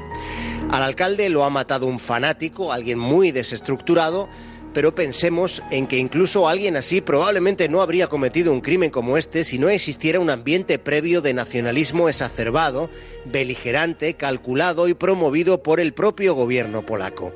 Un ambiente de enfermiza hostilidad hacia el adversario que ha infectado la vida pública. Lo que hoy se debate dentro y fuera de Polonia es algo crucial. Lo que se debate, lo que se investiga es si la elección de la víctima, el momento y el enclave del atentado han sido o no ocasionales. El alcalde Adamovich llevaba mucho tiempo siendo insultado, hostigado, acusado de ser un pelele de la Unión Europea. De él decían que era un mal polaco. El propio asesino, tras apuñalar a Adamovich en pleno concierto con el alcalde sangrando tendido en mitad del escenario, allí mismo el propio asesino se paseó impunemente ante todos blandiendo un enorme cuchillo, con la música sonando de fondo y presentándose a sí mismo vociferando su propio nombre. Hola, hola, dice, me llamo Stefan Wilmot. Lo que estamos escuchando es la voz de este tipo del asesino asegurando que él había sido injustamente condenado y encarcelado por el gobierno anterior. Y allí estuvo hablando durante casi un minuto. En ese escenario, después de haber dejado moribundo al alcalde de la ciudad, al regidor que terminaría muriéndose tras cinco horas en un quirófano.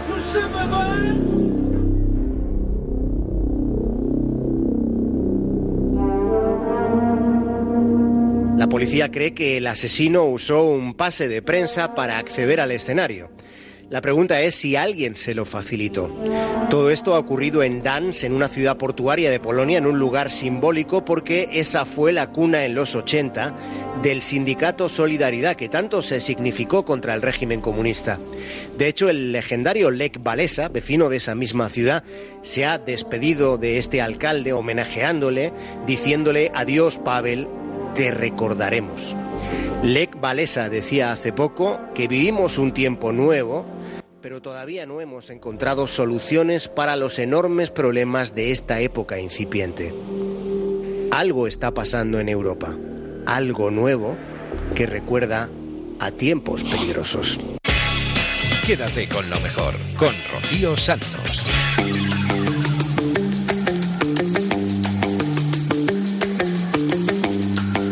Esta misma semana en Más de Uno hemos charlado con Ramón Fonsere y Dolors Tourneu, que son miembros de Els Joglars. Se encuentran en el Teatro María Guerrero de Madrid con la obra Señor Ruiseñor y esta es la última semana de su representación. Es un personaje que es un, es un jardinero que mm, trabajaba en la Brigada de Parques y Jardines del Ayuntamiento, pero se tuvo que retirar por culpa del reuma. Entonces lo, lo han recolocado en las visitas teatralizadas del Museo Rusiñol y hace de Santiago Rusiñol. Pero este jardinero pues ha, ha llegado a interesarse tanto por el personaje de, de Rusiñol, lo ha fascinado tanto, lo, lo, eh, le ha cambiado la vida, ¿no? Le ha hecho descubrir pues eh, el mundo de Rusiñol, ¿no? Y queda enamorado de este, de este, de este gran artista que, que fue Santiago Rusiñol, de carácter cosmopolita, abierto, amante de todo territorio, que ah, representaba la inducción de una vida sensual, alegre, eh, espíritu renacentista, de belleza. ¿eh? Eh, pues este jardinero queda, queda, queda totalmente impresionado por este, por este personaje y, se, lo, sabe todo, ¿no? Sabe los cuadros, sabe su vida.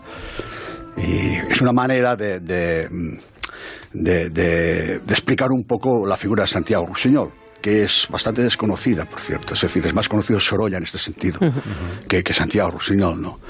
Que fue un hombre de una, un ciudadano fantástico. Y la obra se llama, que no lo habéis dicho.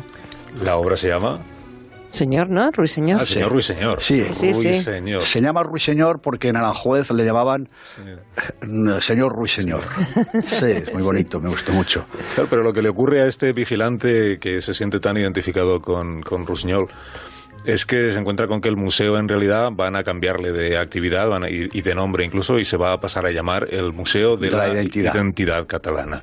Y esto es lo que a él de alguna manera pues le genera una, una reacción interior, ¿no? Él- porque Rusiñol si algo no era era dogmático, era Era un destructor de fanático. Eso Exacto. es, eso es. descrito por el propio Pla.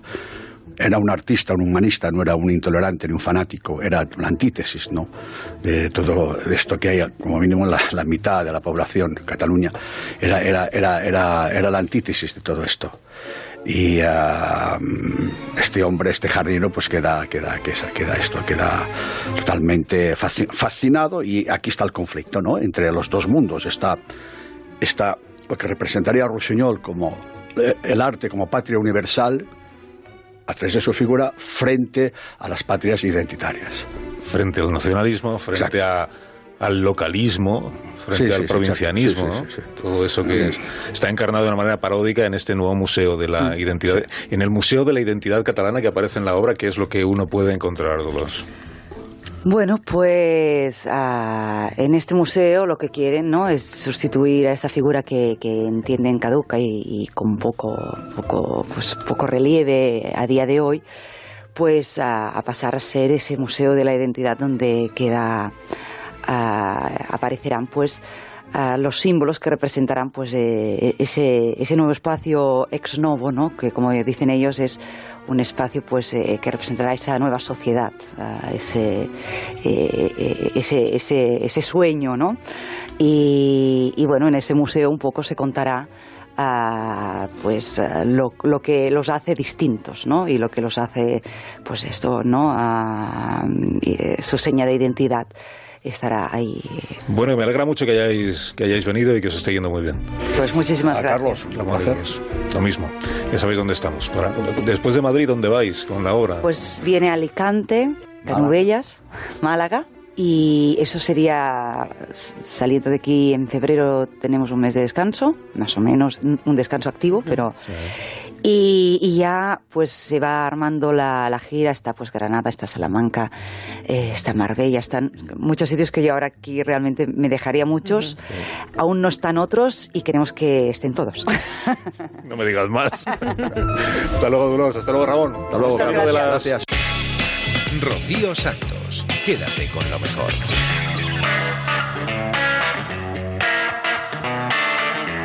A veces las cosas no salen como uno quiere, como uno las ha preparado. A veces las cosas salen regulín. Y en el programa que pudo haber sido, escuchamos la otra entrevista de Carlos Alsina que mantuvo o que podría haber mantenido con el líder del Partido Popular, con Pablo Casado y con el Real Madrid como protagonista. Que tengo un recado. ¿De quién?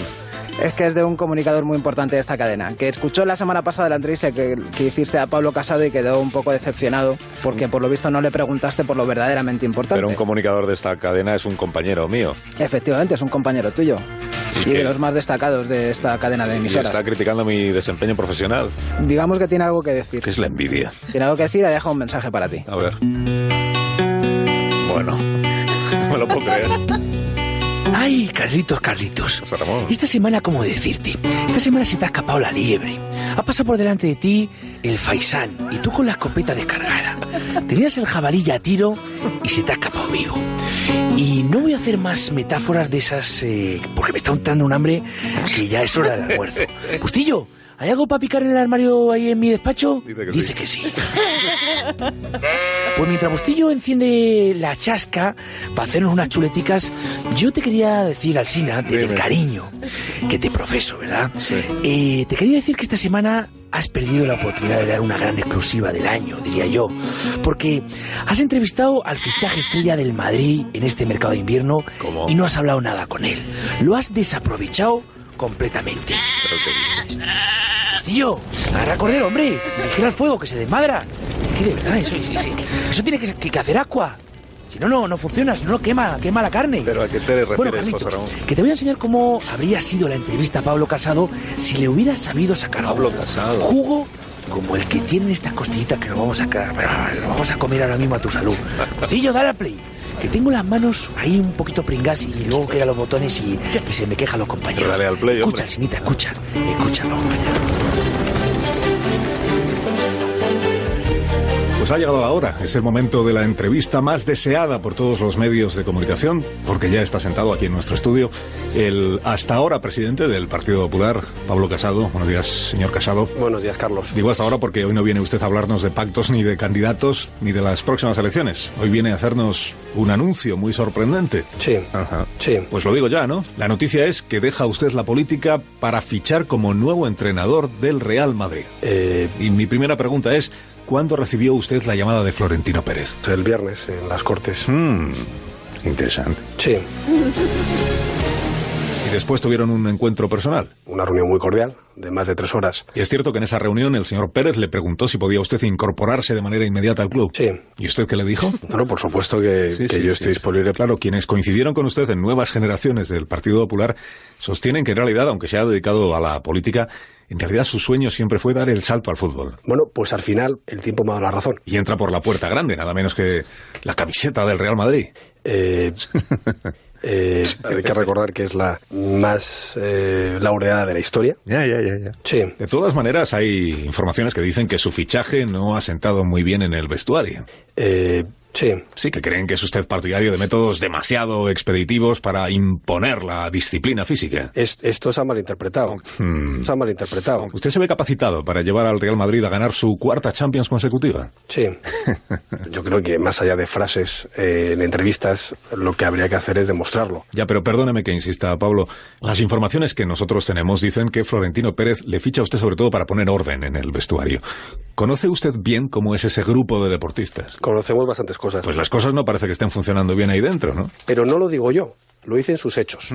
O lo dicen sus socios. Hay jugadores a los que se acusa de no sudar la camiseta. Yo ya sé que hay algunos que van con uniforme de gala. Interesante. Hay otros que venimos con uniforme de combate. ¿Y qué cree usted que deberían hacer sus futbolistas? Deberían recapacitar. Más que nada porque la situación es muy compleja. Ya, ¿y quién va a ser, por ejemplo, el primer defenestrado de esta nueva etapa? Yo creo que las decisiones no se, no se comunican eh, desde una radio. Se comunican a los interesados. Pero bueno, lo conoceremos próximamente. El público del Bernabéu es muy exigente. ¿A qué aspira usted? A enamorarle. Sí. Ya, ya, ya. ¿Qué fue lo que le dijo Florentino cuando selló con usted el compromiso? Puedes confiar en mí. Mm, Esta es tu casa. interesante. Sí. Pues tiene usted un, un enorme reto por delante, señor Casado. Va a ser un gran año, el 19. Sí. Mucha suerte, mister. Muchas gracias, Carlos.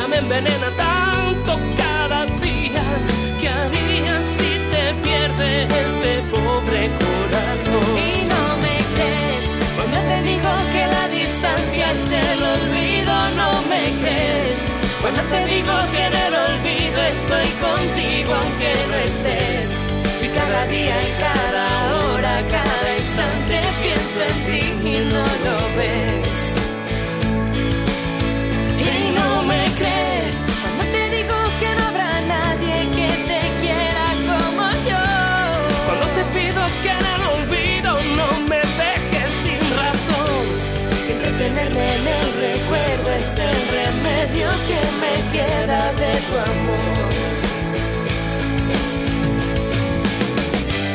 Y si me entrego a ti sincero y te abro el corazón, Espero que no me devuelvas un adiós y no me crees. Cuando te digo que la distancia es el olvido, estoy contigo aunque no estés. y cada día y cada hora, cada instante pienso en ti y no lo ves.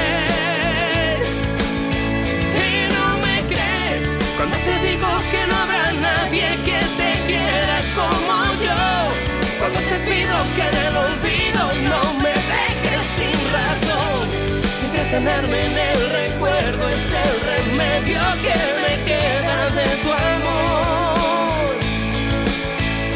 No me crees. Quédate con lo mejor, con Rocío Santos. Esta semana pasada se ha hecho viral, se hizo viral un vídeo en el que salía un presentador de las noticias de Kazajistán hablando kazajo obviamente. Y ese vídeo pues nos ha chocado muchísimo porque el kazajo es un idioma muy muy peculiar. Y cómo no hemos querido contar con nuestro filólogo de cabecera, Anargula del Norte, que tiene un nombre complicado, más conocido como Leo Harlem. арқада алты арқар бар қырқада қырық арқар бар қырық арқарда ақ арқар бар алты арқарда марқа арқар бар әбдіреде әбігер әтеш отыр әбігер әтеш отырған әбдірені әжем ашып отыр гүлің Un idioma particular consiste en repetir la misma sílaba 13 veces y luego ya pasar a la siguiente. Ninguno de vosotros se habrá propuesto aprender kazajo, pero por si por cualquier cosa necesitaseis a alguien que entienda perfectamente el kazajo, os voy a presentar al único filólogo de kazajo que hay en nuestro país. Se llama Anargul Adel Norte. Señor Adel Norte. Ahora lo has pillado, Carlos. Señora del Norte, buenos días. Hola, hola, hola, hola, buenos, buenos, buenos días. ¿Qué tal, tal, tal, todo, todo, todo, todo?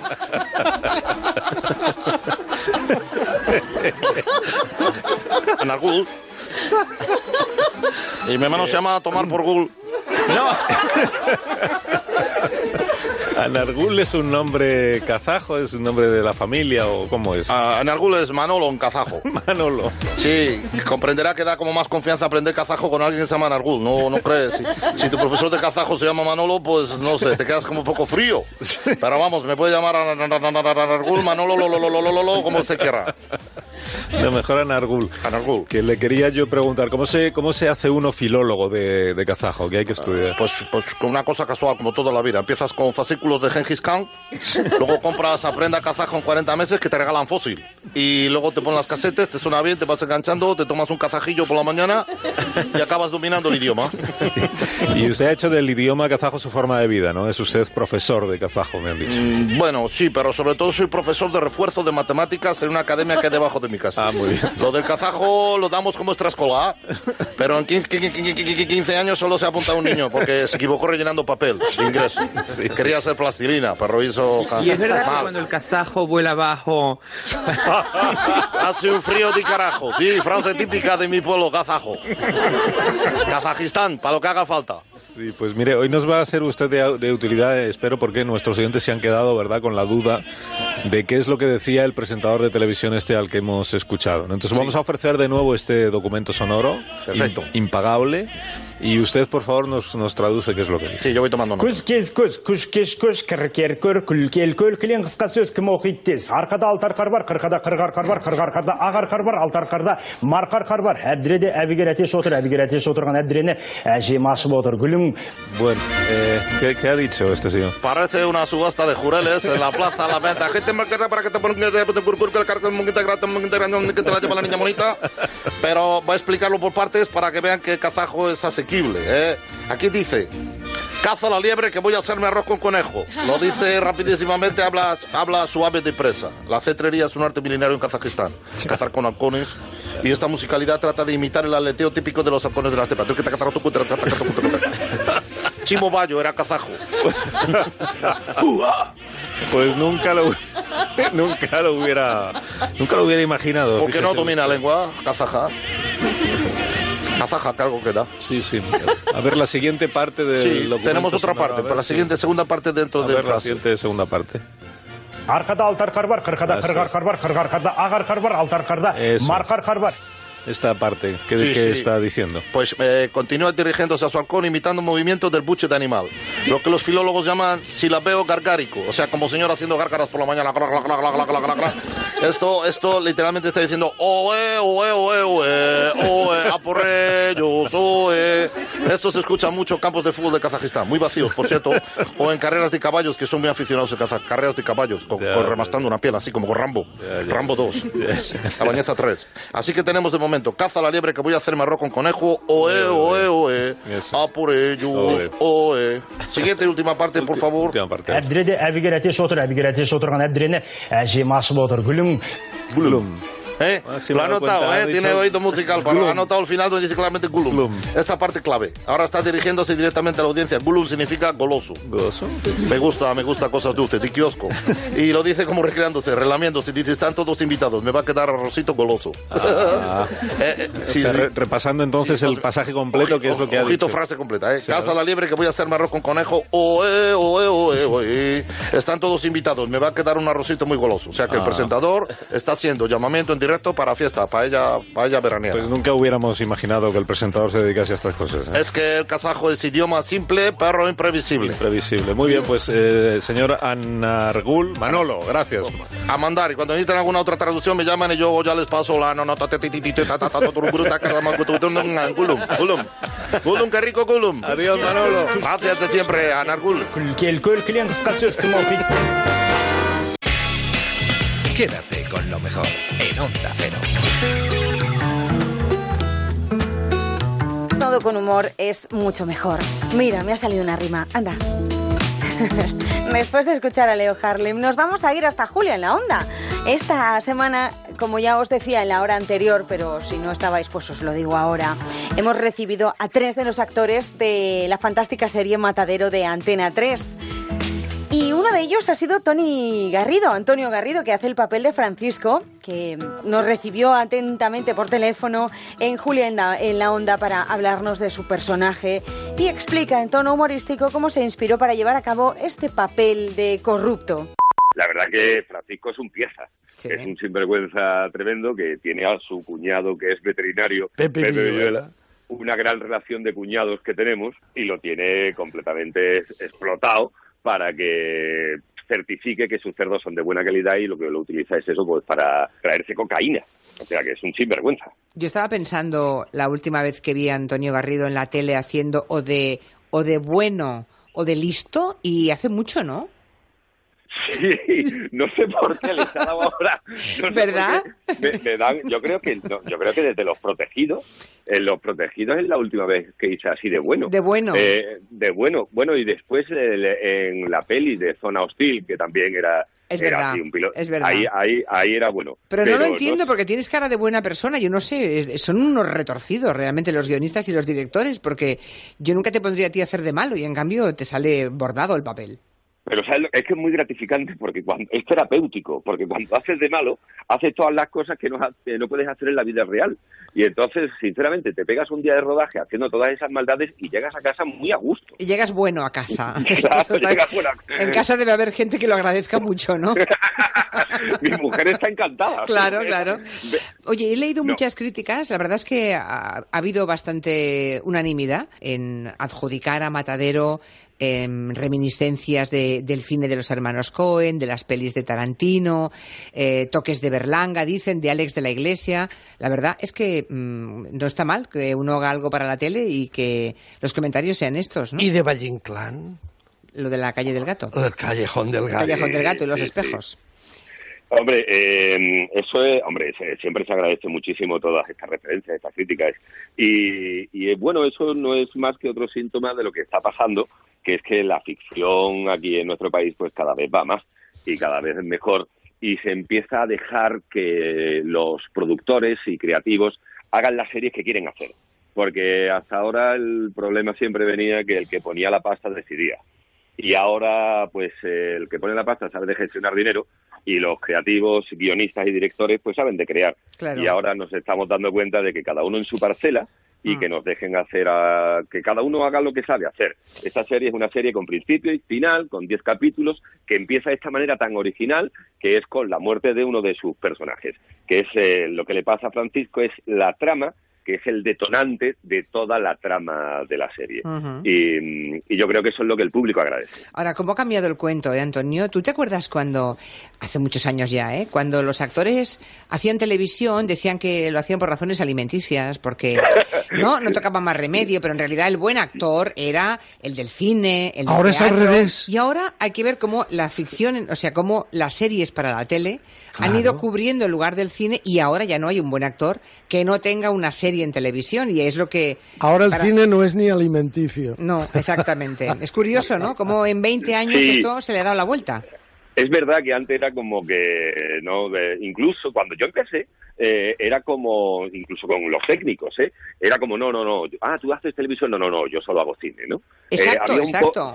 había un poco de eso, pero incluso con los técnicos. Ah, después Yo recuerdo haber entrevistado a actores y actrices, Antonio, Mm, que cuando les hablabas de, cuando venían, por ejemplo, a promocionar una peli que estrenaban y además tenían un papel en una serie, se notaba que estaban como molestos, como diciendo, no, no, mejor no hablar de lo de la tele, ¿no? Les daba un poco de vergüenza. Eh, o sea, es curioso como en, en- en dos décadas le hemos dado la vuelta como un calcetín a lo que suponía para la reputación de un actor, también de los cuadros técnicos, como tú decías, la tele ahora y la tele antes. Sí, sí, sí, pero eh, eh, no sé, afortunadamente la, ha cambiado todo, ¿no? Eh, entre otras cosas, yo siempre lo he dicho, ¿no? Eh, tú eres un actor y el actor hace cine, teatro, televisión, y cada medio tiene su código. Eh, evidentemente, si yo estoy encima de un escenario y tengo que eh, llegarle hasta el público que está en la fila 40, pues mi gestualidad tiene que ser mucho mayor que si tengo una cámara delante, que mi cara en el cine se va a ver en una pantalla de 9 metros. Pues, pues claro, pues, pues lo tienes que cambiar. Afortunadamente eso va cambiando y es cierto que, que tenemos muchas veces que eh, dedicarnos a pues a esto de la televisión porque como decíais antes del cine no se vive y del teatro ya ni te cuento. Ya. Y el mejor cine se está haciendo para la tele, que es Sí, la, sí, es la realidad. ¿no? Sí, porque antes todo el mundo, eh, tú ahora todo el mundo tiene en su casa unas televisiones inmensas con Sí. calidad espectacular y, y bueno, pues ahora sí, ahora la gente consume mucho cine en su televisión en su casa. Pues Antonio Garrido, un placer saludarte. Un día te vienes a la radio y hablamos así con más tranquilidad. Encantado. Un beso, Antonio. Besos Un abrazo. Chao, hasta luego. Quédate con lo mejor, con Rocío Santos.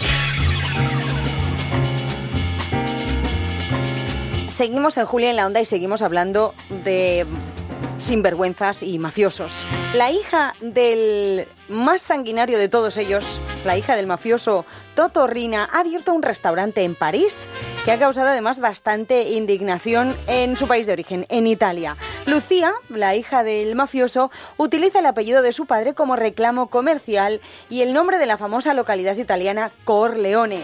Darío Menor, nuestro corresponsal en Roma, explica que, desde luego, la población está toda indignada y el alcalde ha dicho que esto es inaceptable.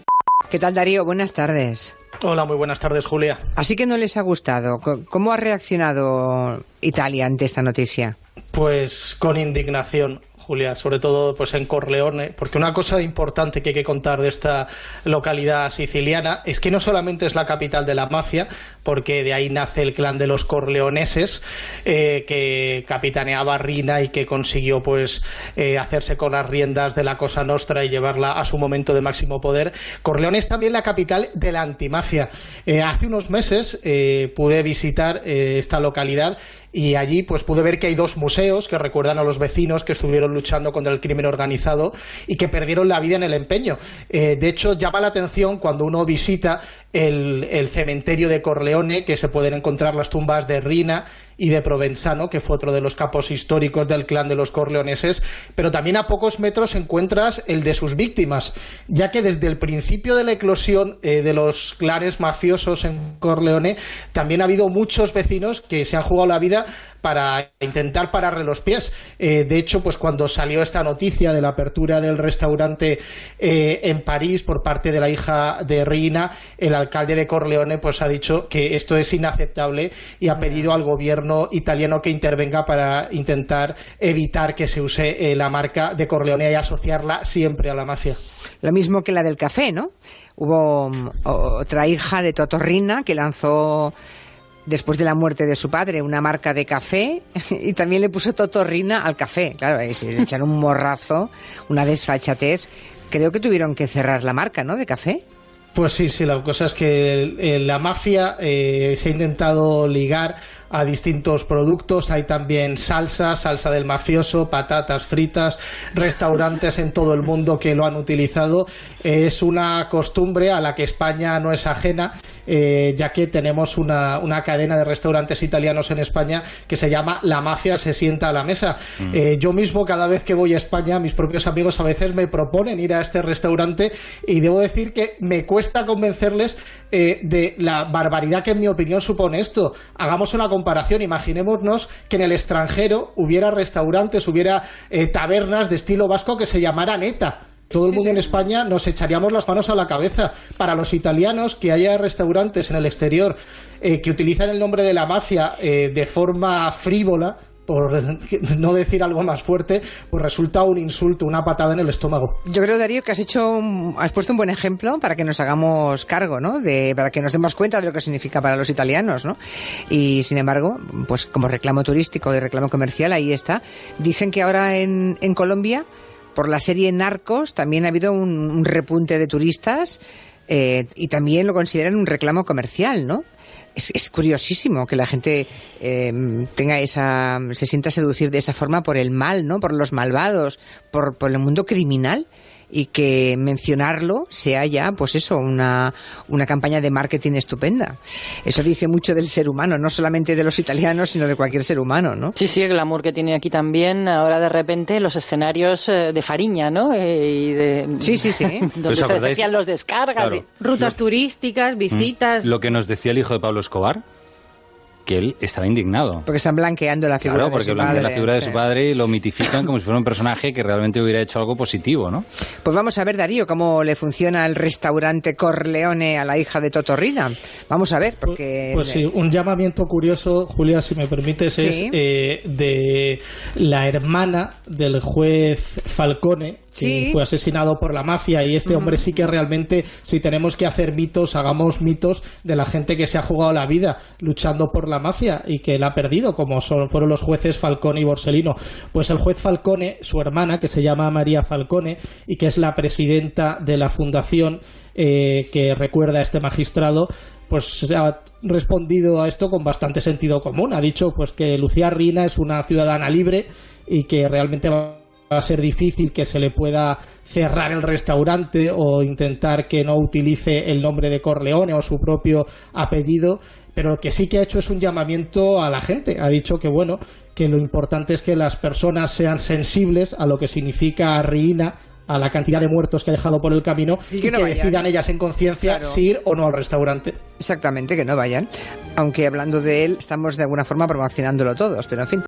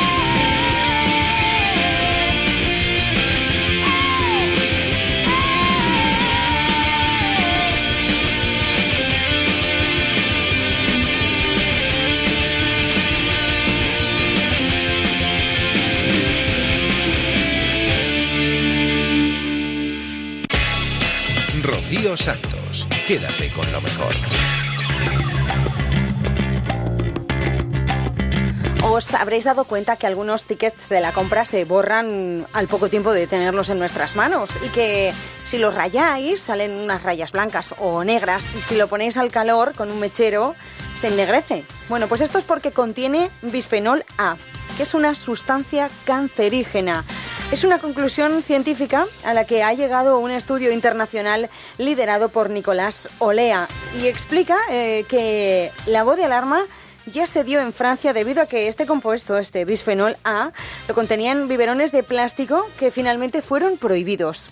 Se sabe desde hace un tiempo que este compuesto em, tiene todos estos efectos secundarios, pero lo confirma un estudio internacional que encabeza la Universidad de Granada. Lo lidera concretamente Nicolás Olea, que es catedrático del Departamento de Radiología y Medicina Física de la universidad y el autor principal de la investigación. Pues doctor Olea, muy buenas tardes. Buenas tardes. ¿En qué medida son, son peligrosos? Es, que esa sustancia lo es. O sea, ¿con manipularlos ya es suficiente el peligro o es necesaria una exposición prolongada para que resulten dañinos? Probablemente es necesaria una exposición prolongada porque las concentraciones de la sustancia son bajas. El problema es que em, cada vez está más eh, conocido el problema de lo que se llama el efecto cóctel cuando varias fuentes distintas de sustancias en concentraciones bajas convergen en el mismo individuo, la exposición al final es alta. Muy, muchos pocos hacen mucho. Y eso es un problema que no está bien considerado en la toxicología, no está bien regulado. Por ejemplo, eh, nosotros que somos clientes de un supermercado, pues igual cogemos o tomamos un papel de esos entre las manos, no sé, una vez cada dos días o cada cuatro o cada semana, depende, ¿no? Pero un cajero, un cajero que manipula ocho horas al día esos tickets, supongo que esa persona sí que corre riesgo. Absolutamente. La voz de alarma se dio en Francia en el año 2013. Dos diputadas de la Asamblea Nacional Francesa le dijeron a sus compañeros acabamos de prohibir los biberones de plástico hechos de bisfenol A, esos que son de policarbonato en toda Europa. si los vemos en el supermercado pone en BPA free o sin BPA o no bisfenol está prohibido para los niños, ¿por qué no vamos a prohibir también el bisfenol A en los tickets de caja cuando hay cientos de miles de cajeras, y me refiero a chicas, jóvenes en edad de procrear, que se exponen por vía dérmica, inhalatoria o por contaminación de la comida, del bocadillo, de la tostada del mediodía y pueden ser en este momento gestantes de embriones o fetos que se exponen al bisfenol. Y Francia no lo dudó. En el 2014 se prohibió terminantemente los tickets de caja que se venden en España. A continuación lo hizo Dinamarca, después mm, Bélgica, pero España se mm, esperó a que en el año 2020 se haga esa prohibición. Y dice, bueno, entonces es algo ya programado. El problema es que nosotros hemos analizado también los tickets de caja de Francia, a ver cuál ha sido la alternativa al bisfenol A. Y es cierto que los tickets de Francia no tienen bisfenol A, pero en la mitad de ellos hemos encontrado bisfenol S, que es un primo hermano del bisfenol A, igualmente tóxico, igualmente disruptor endocrino, pero no regulado o no tan estrictamente reglamentado y lo que advertimos al gobierno europeo es que bisfenol S no puede ser una alternativa a bisfenol A, porque es el mismo riesgo de exposición y vayamos a cambiar una cosa por otra y sin saber que no es la solución. ¿no? Pues voy a decir cómo es posible que en, ese grupo de países encabezado por Francia se prohíba una sustancia y aquí estemos esperando al 2020, ¿verdad? Eh, pero claro, si lo que han hecho es sustituirlo por algo que es igualmente dañino, pues, pues hemos hecho un pan como unas hostias, que dice el Sí, pero no en todos los casos, porque 50%, la mitad de los recibos de Francia que hemos tenido ocasión de estudiar, no tienen ni el bisfenol A ni el bisfenol S. Es decir, que claramente hay alternativas a los bisfenoles. Lo que hay que ser es muy consciente en que uno no está regulando estrictamente un compuesto, está regulando un problema que Europa está tardando enormemente en abordar, que es el de la exposición humana a los disruptores endocrinos. Fíjese, en el 2014 los tickets, en el 2011 los biberones. Ahora en el 2018 han regulado, y no, la prensa no se ha hecho eco, la prohibición absoluta de envases alimentarios de plástico, de metal o de cartón que tengan bisfenola y supongan una exposición de los niños menores de tres años y la Unión Europea había regulado la baja en el 4, en el 7, en el 14, hasta que en el 18 ha decidido que no más bisfenol A para los niños, ¿no? Tremendo, yo tengo la sensación de que estamos vivos de milagro, ¿eh? Porque, mm, bueno, no- ¿qué podemos hacer, doctor Olea? Para, Pues- mientras esto no se regula, porque si hasta 2020 no va a cambiar, como tenemos que seguir viendo al súper y, y a las grandes superficies y demás, Sí. Es, en el año 2014 se lo dijimos al director general de turno. Ya. Dijimos, si Francia lo ha hecho, ¿por qué no lo hacemos nosotros? ¿Y qué le dijo el director general de turno? Pues que sí, que se iba a programar y Ya. que probablemente para el 2020 se tomarían medidas. ¿no? Hombre, desde 2014, qué rápido el hombre. Entonces, la clave está en lo que se está convirtiendo la única salida en Europa, el movimiento ciudadano, el que la gente diga, no quiero. Empezar a decir no, Ya. porque la administración va tan terriblemente legislando Tan que al lenta, final- claro. tan lenta, tan lenta, tan lenta legislando que al final va a ser el propio consumidor que diga no quiero. Razones tengo muchas, no quiero. Pues nos da usted, nos da usted una idea, ¿no? El consumidor responsable que, bueno, pues que, que exige. Eh, gracias, doctor Olea. En Onda Cero, quédate con lo mejor. Rocío Santos.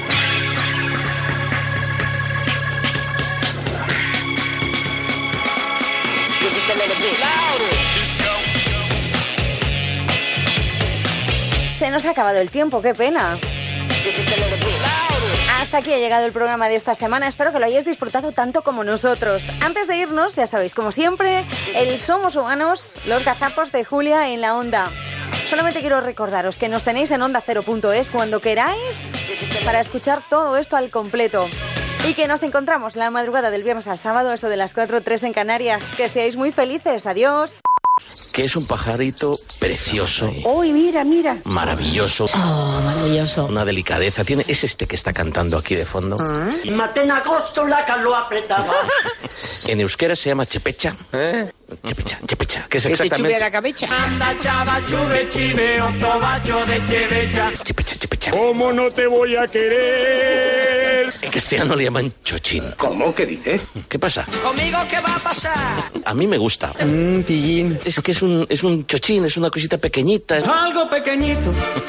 Wow, wow, wow. Es un chochín, pesa apenas 10 gramos. El agujero negro al principio del tiempo. Es, es, eh, pero... Cariño, tranquilo. Pero no será por eso. bueno, pues no será por eso. Además, el nombre científico, agárrate, porque es troglodites troglodites. Jimmy el dos veces tenía ese apodo porque todo lo decía dos veces. Troglodites troglodites. Es muy interesante. Porque tiene el hábito de hacer el nido en cuevas. ¿Cómo aprendemos con gallego? Crían cuevas, eh, crían las oquedades de las rocas. Y estamos tan a Lo, lo llena de, de- de- de hierbas. Es un- eh, Nenas, me aburro. está ahí oculto. ¿Dónde está? No lo veo. Es un troglodita. Troglodites, troglodites, ¿vale? Ese es el chochín. Estamos para comérselo. Ahí está. Me lo comería todo. Hombre, por favor. que no se puede. No puedo, no puedo. Ahí está. Ahí está, ahí está viendo pasar el tiempo. Un chochín. El aniversario del nacimiento de Martin Luther King, que habría cumplido este mes los años que tiene Ennio Morricone. O sea, es del mismo año que Ennio Morricone. ¿Qué ha dicho? Ennio Morricone. Bueno, digo que Ennio Morricone... ¿Cómo ha dicho usted? Morricone. Que Ennio Morricone... Morricone. Ennio Morricone... Morricone. No. Morricone. Morricone, Vale. Donde reivindican la figura del prescriptor, ¿no? Hola Marina. Porque ellos dicen que nunca un logaritmo, es decir, googleando y poniendo eh, con las cookies. Disculpe, usted está equivocando. ¿Ah, sí? ¿Pero qué has dicho? Porque ellos dicen que nunca un logaritmo, un logaritmo, nunca nos va a recomendar como un librero. No, error. Que por aquí dicen que has dicho. No sé, yo quería decir logaritmo. Algoritmo. Al- Vamos a ver, que nos estamos liando. Eh, me he inventado un palabra. vale, vale. Empanada mental. Mira, me acaban de enviar una fotografía de- del pajarito. ¡El pájaro! pájaro. ¿Y qué? ¿Qué te parece? Precioso. Muy bonito. Gordito y pequeñito. Si es que es uno, si es que lo es, ¿eh? Sí, muy bueno. Pues sí, lo es. ¿Qué tiene la cola? Le parece que se la hayan clavado. Con, sí. con, con, con...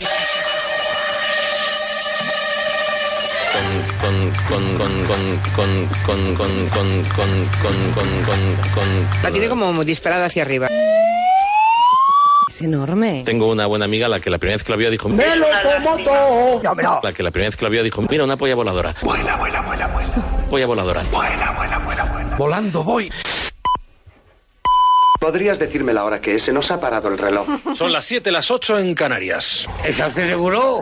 Son las 7, las 8 en Canarias. Otra gran equivocación. Lo cual, dicho con esa grandiosidad con que se dice la hora en la radio, son las 7, las 8 en Canarias. Eh, resulta particularmente patético. Si hay que dar un premio a la ineptitud, si hay que dar un premio a la incompetencia, aquí tienen un ejemplo claro, claro, claro. Lo repito otra vez.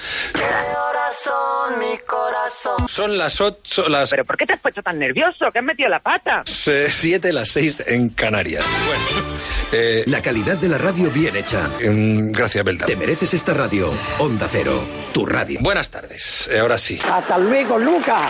Estábamos viendo la voz en la antena 3, unos sí, otros no, como los pimientos del padrón. Voy a desmayarme.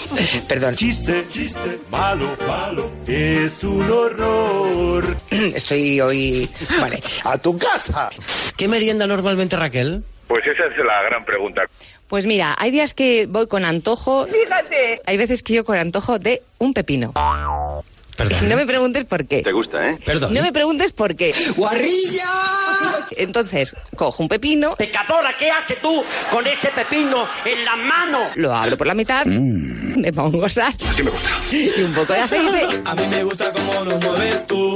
y tengo antojo de un pepino. Nadie lo mueve como lo mueves tú. ¿Pepino? Me lo como todo de golpe. Raquel desea pepino con, con sal por encima. Y yo también. Pues como te coja la Guardia Civil, te la has cargado. ¿Pero esto qué es? esto es muy verde. ¿Y qué somos? Los humanos somos tontos. No, hija, no. ¿Qué somos? Un pepino. Somos humanos. En Onda Cero, quédate con lo mejor. Rocío Santos. Cada vez que llega un nuevo amanecer, cada vez que suena el silbato del tren,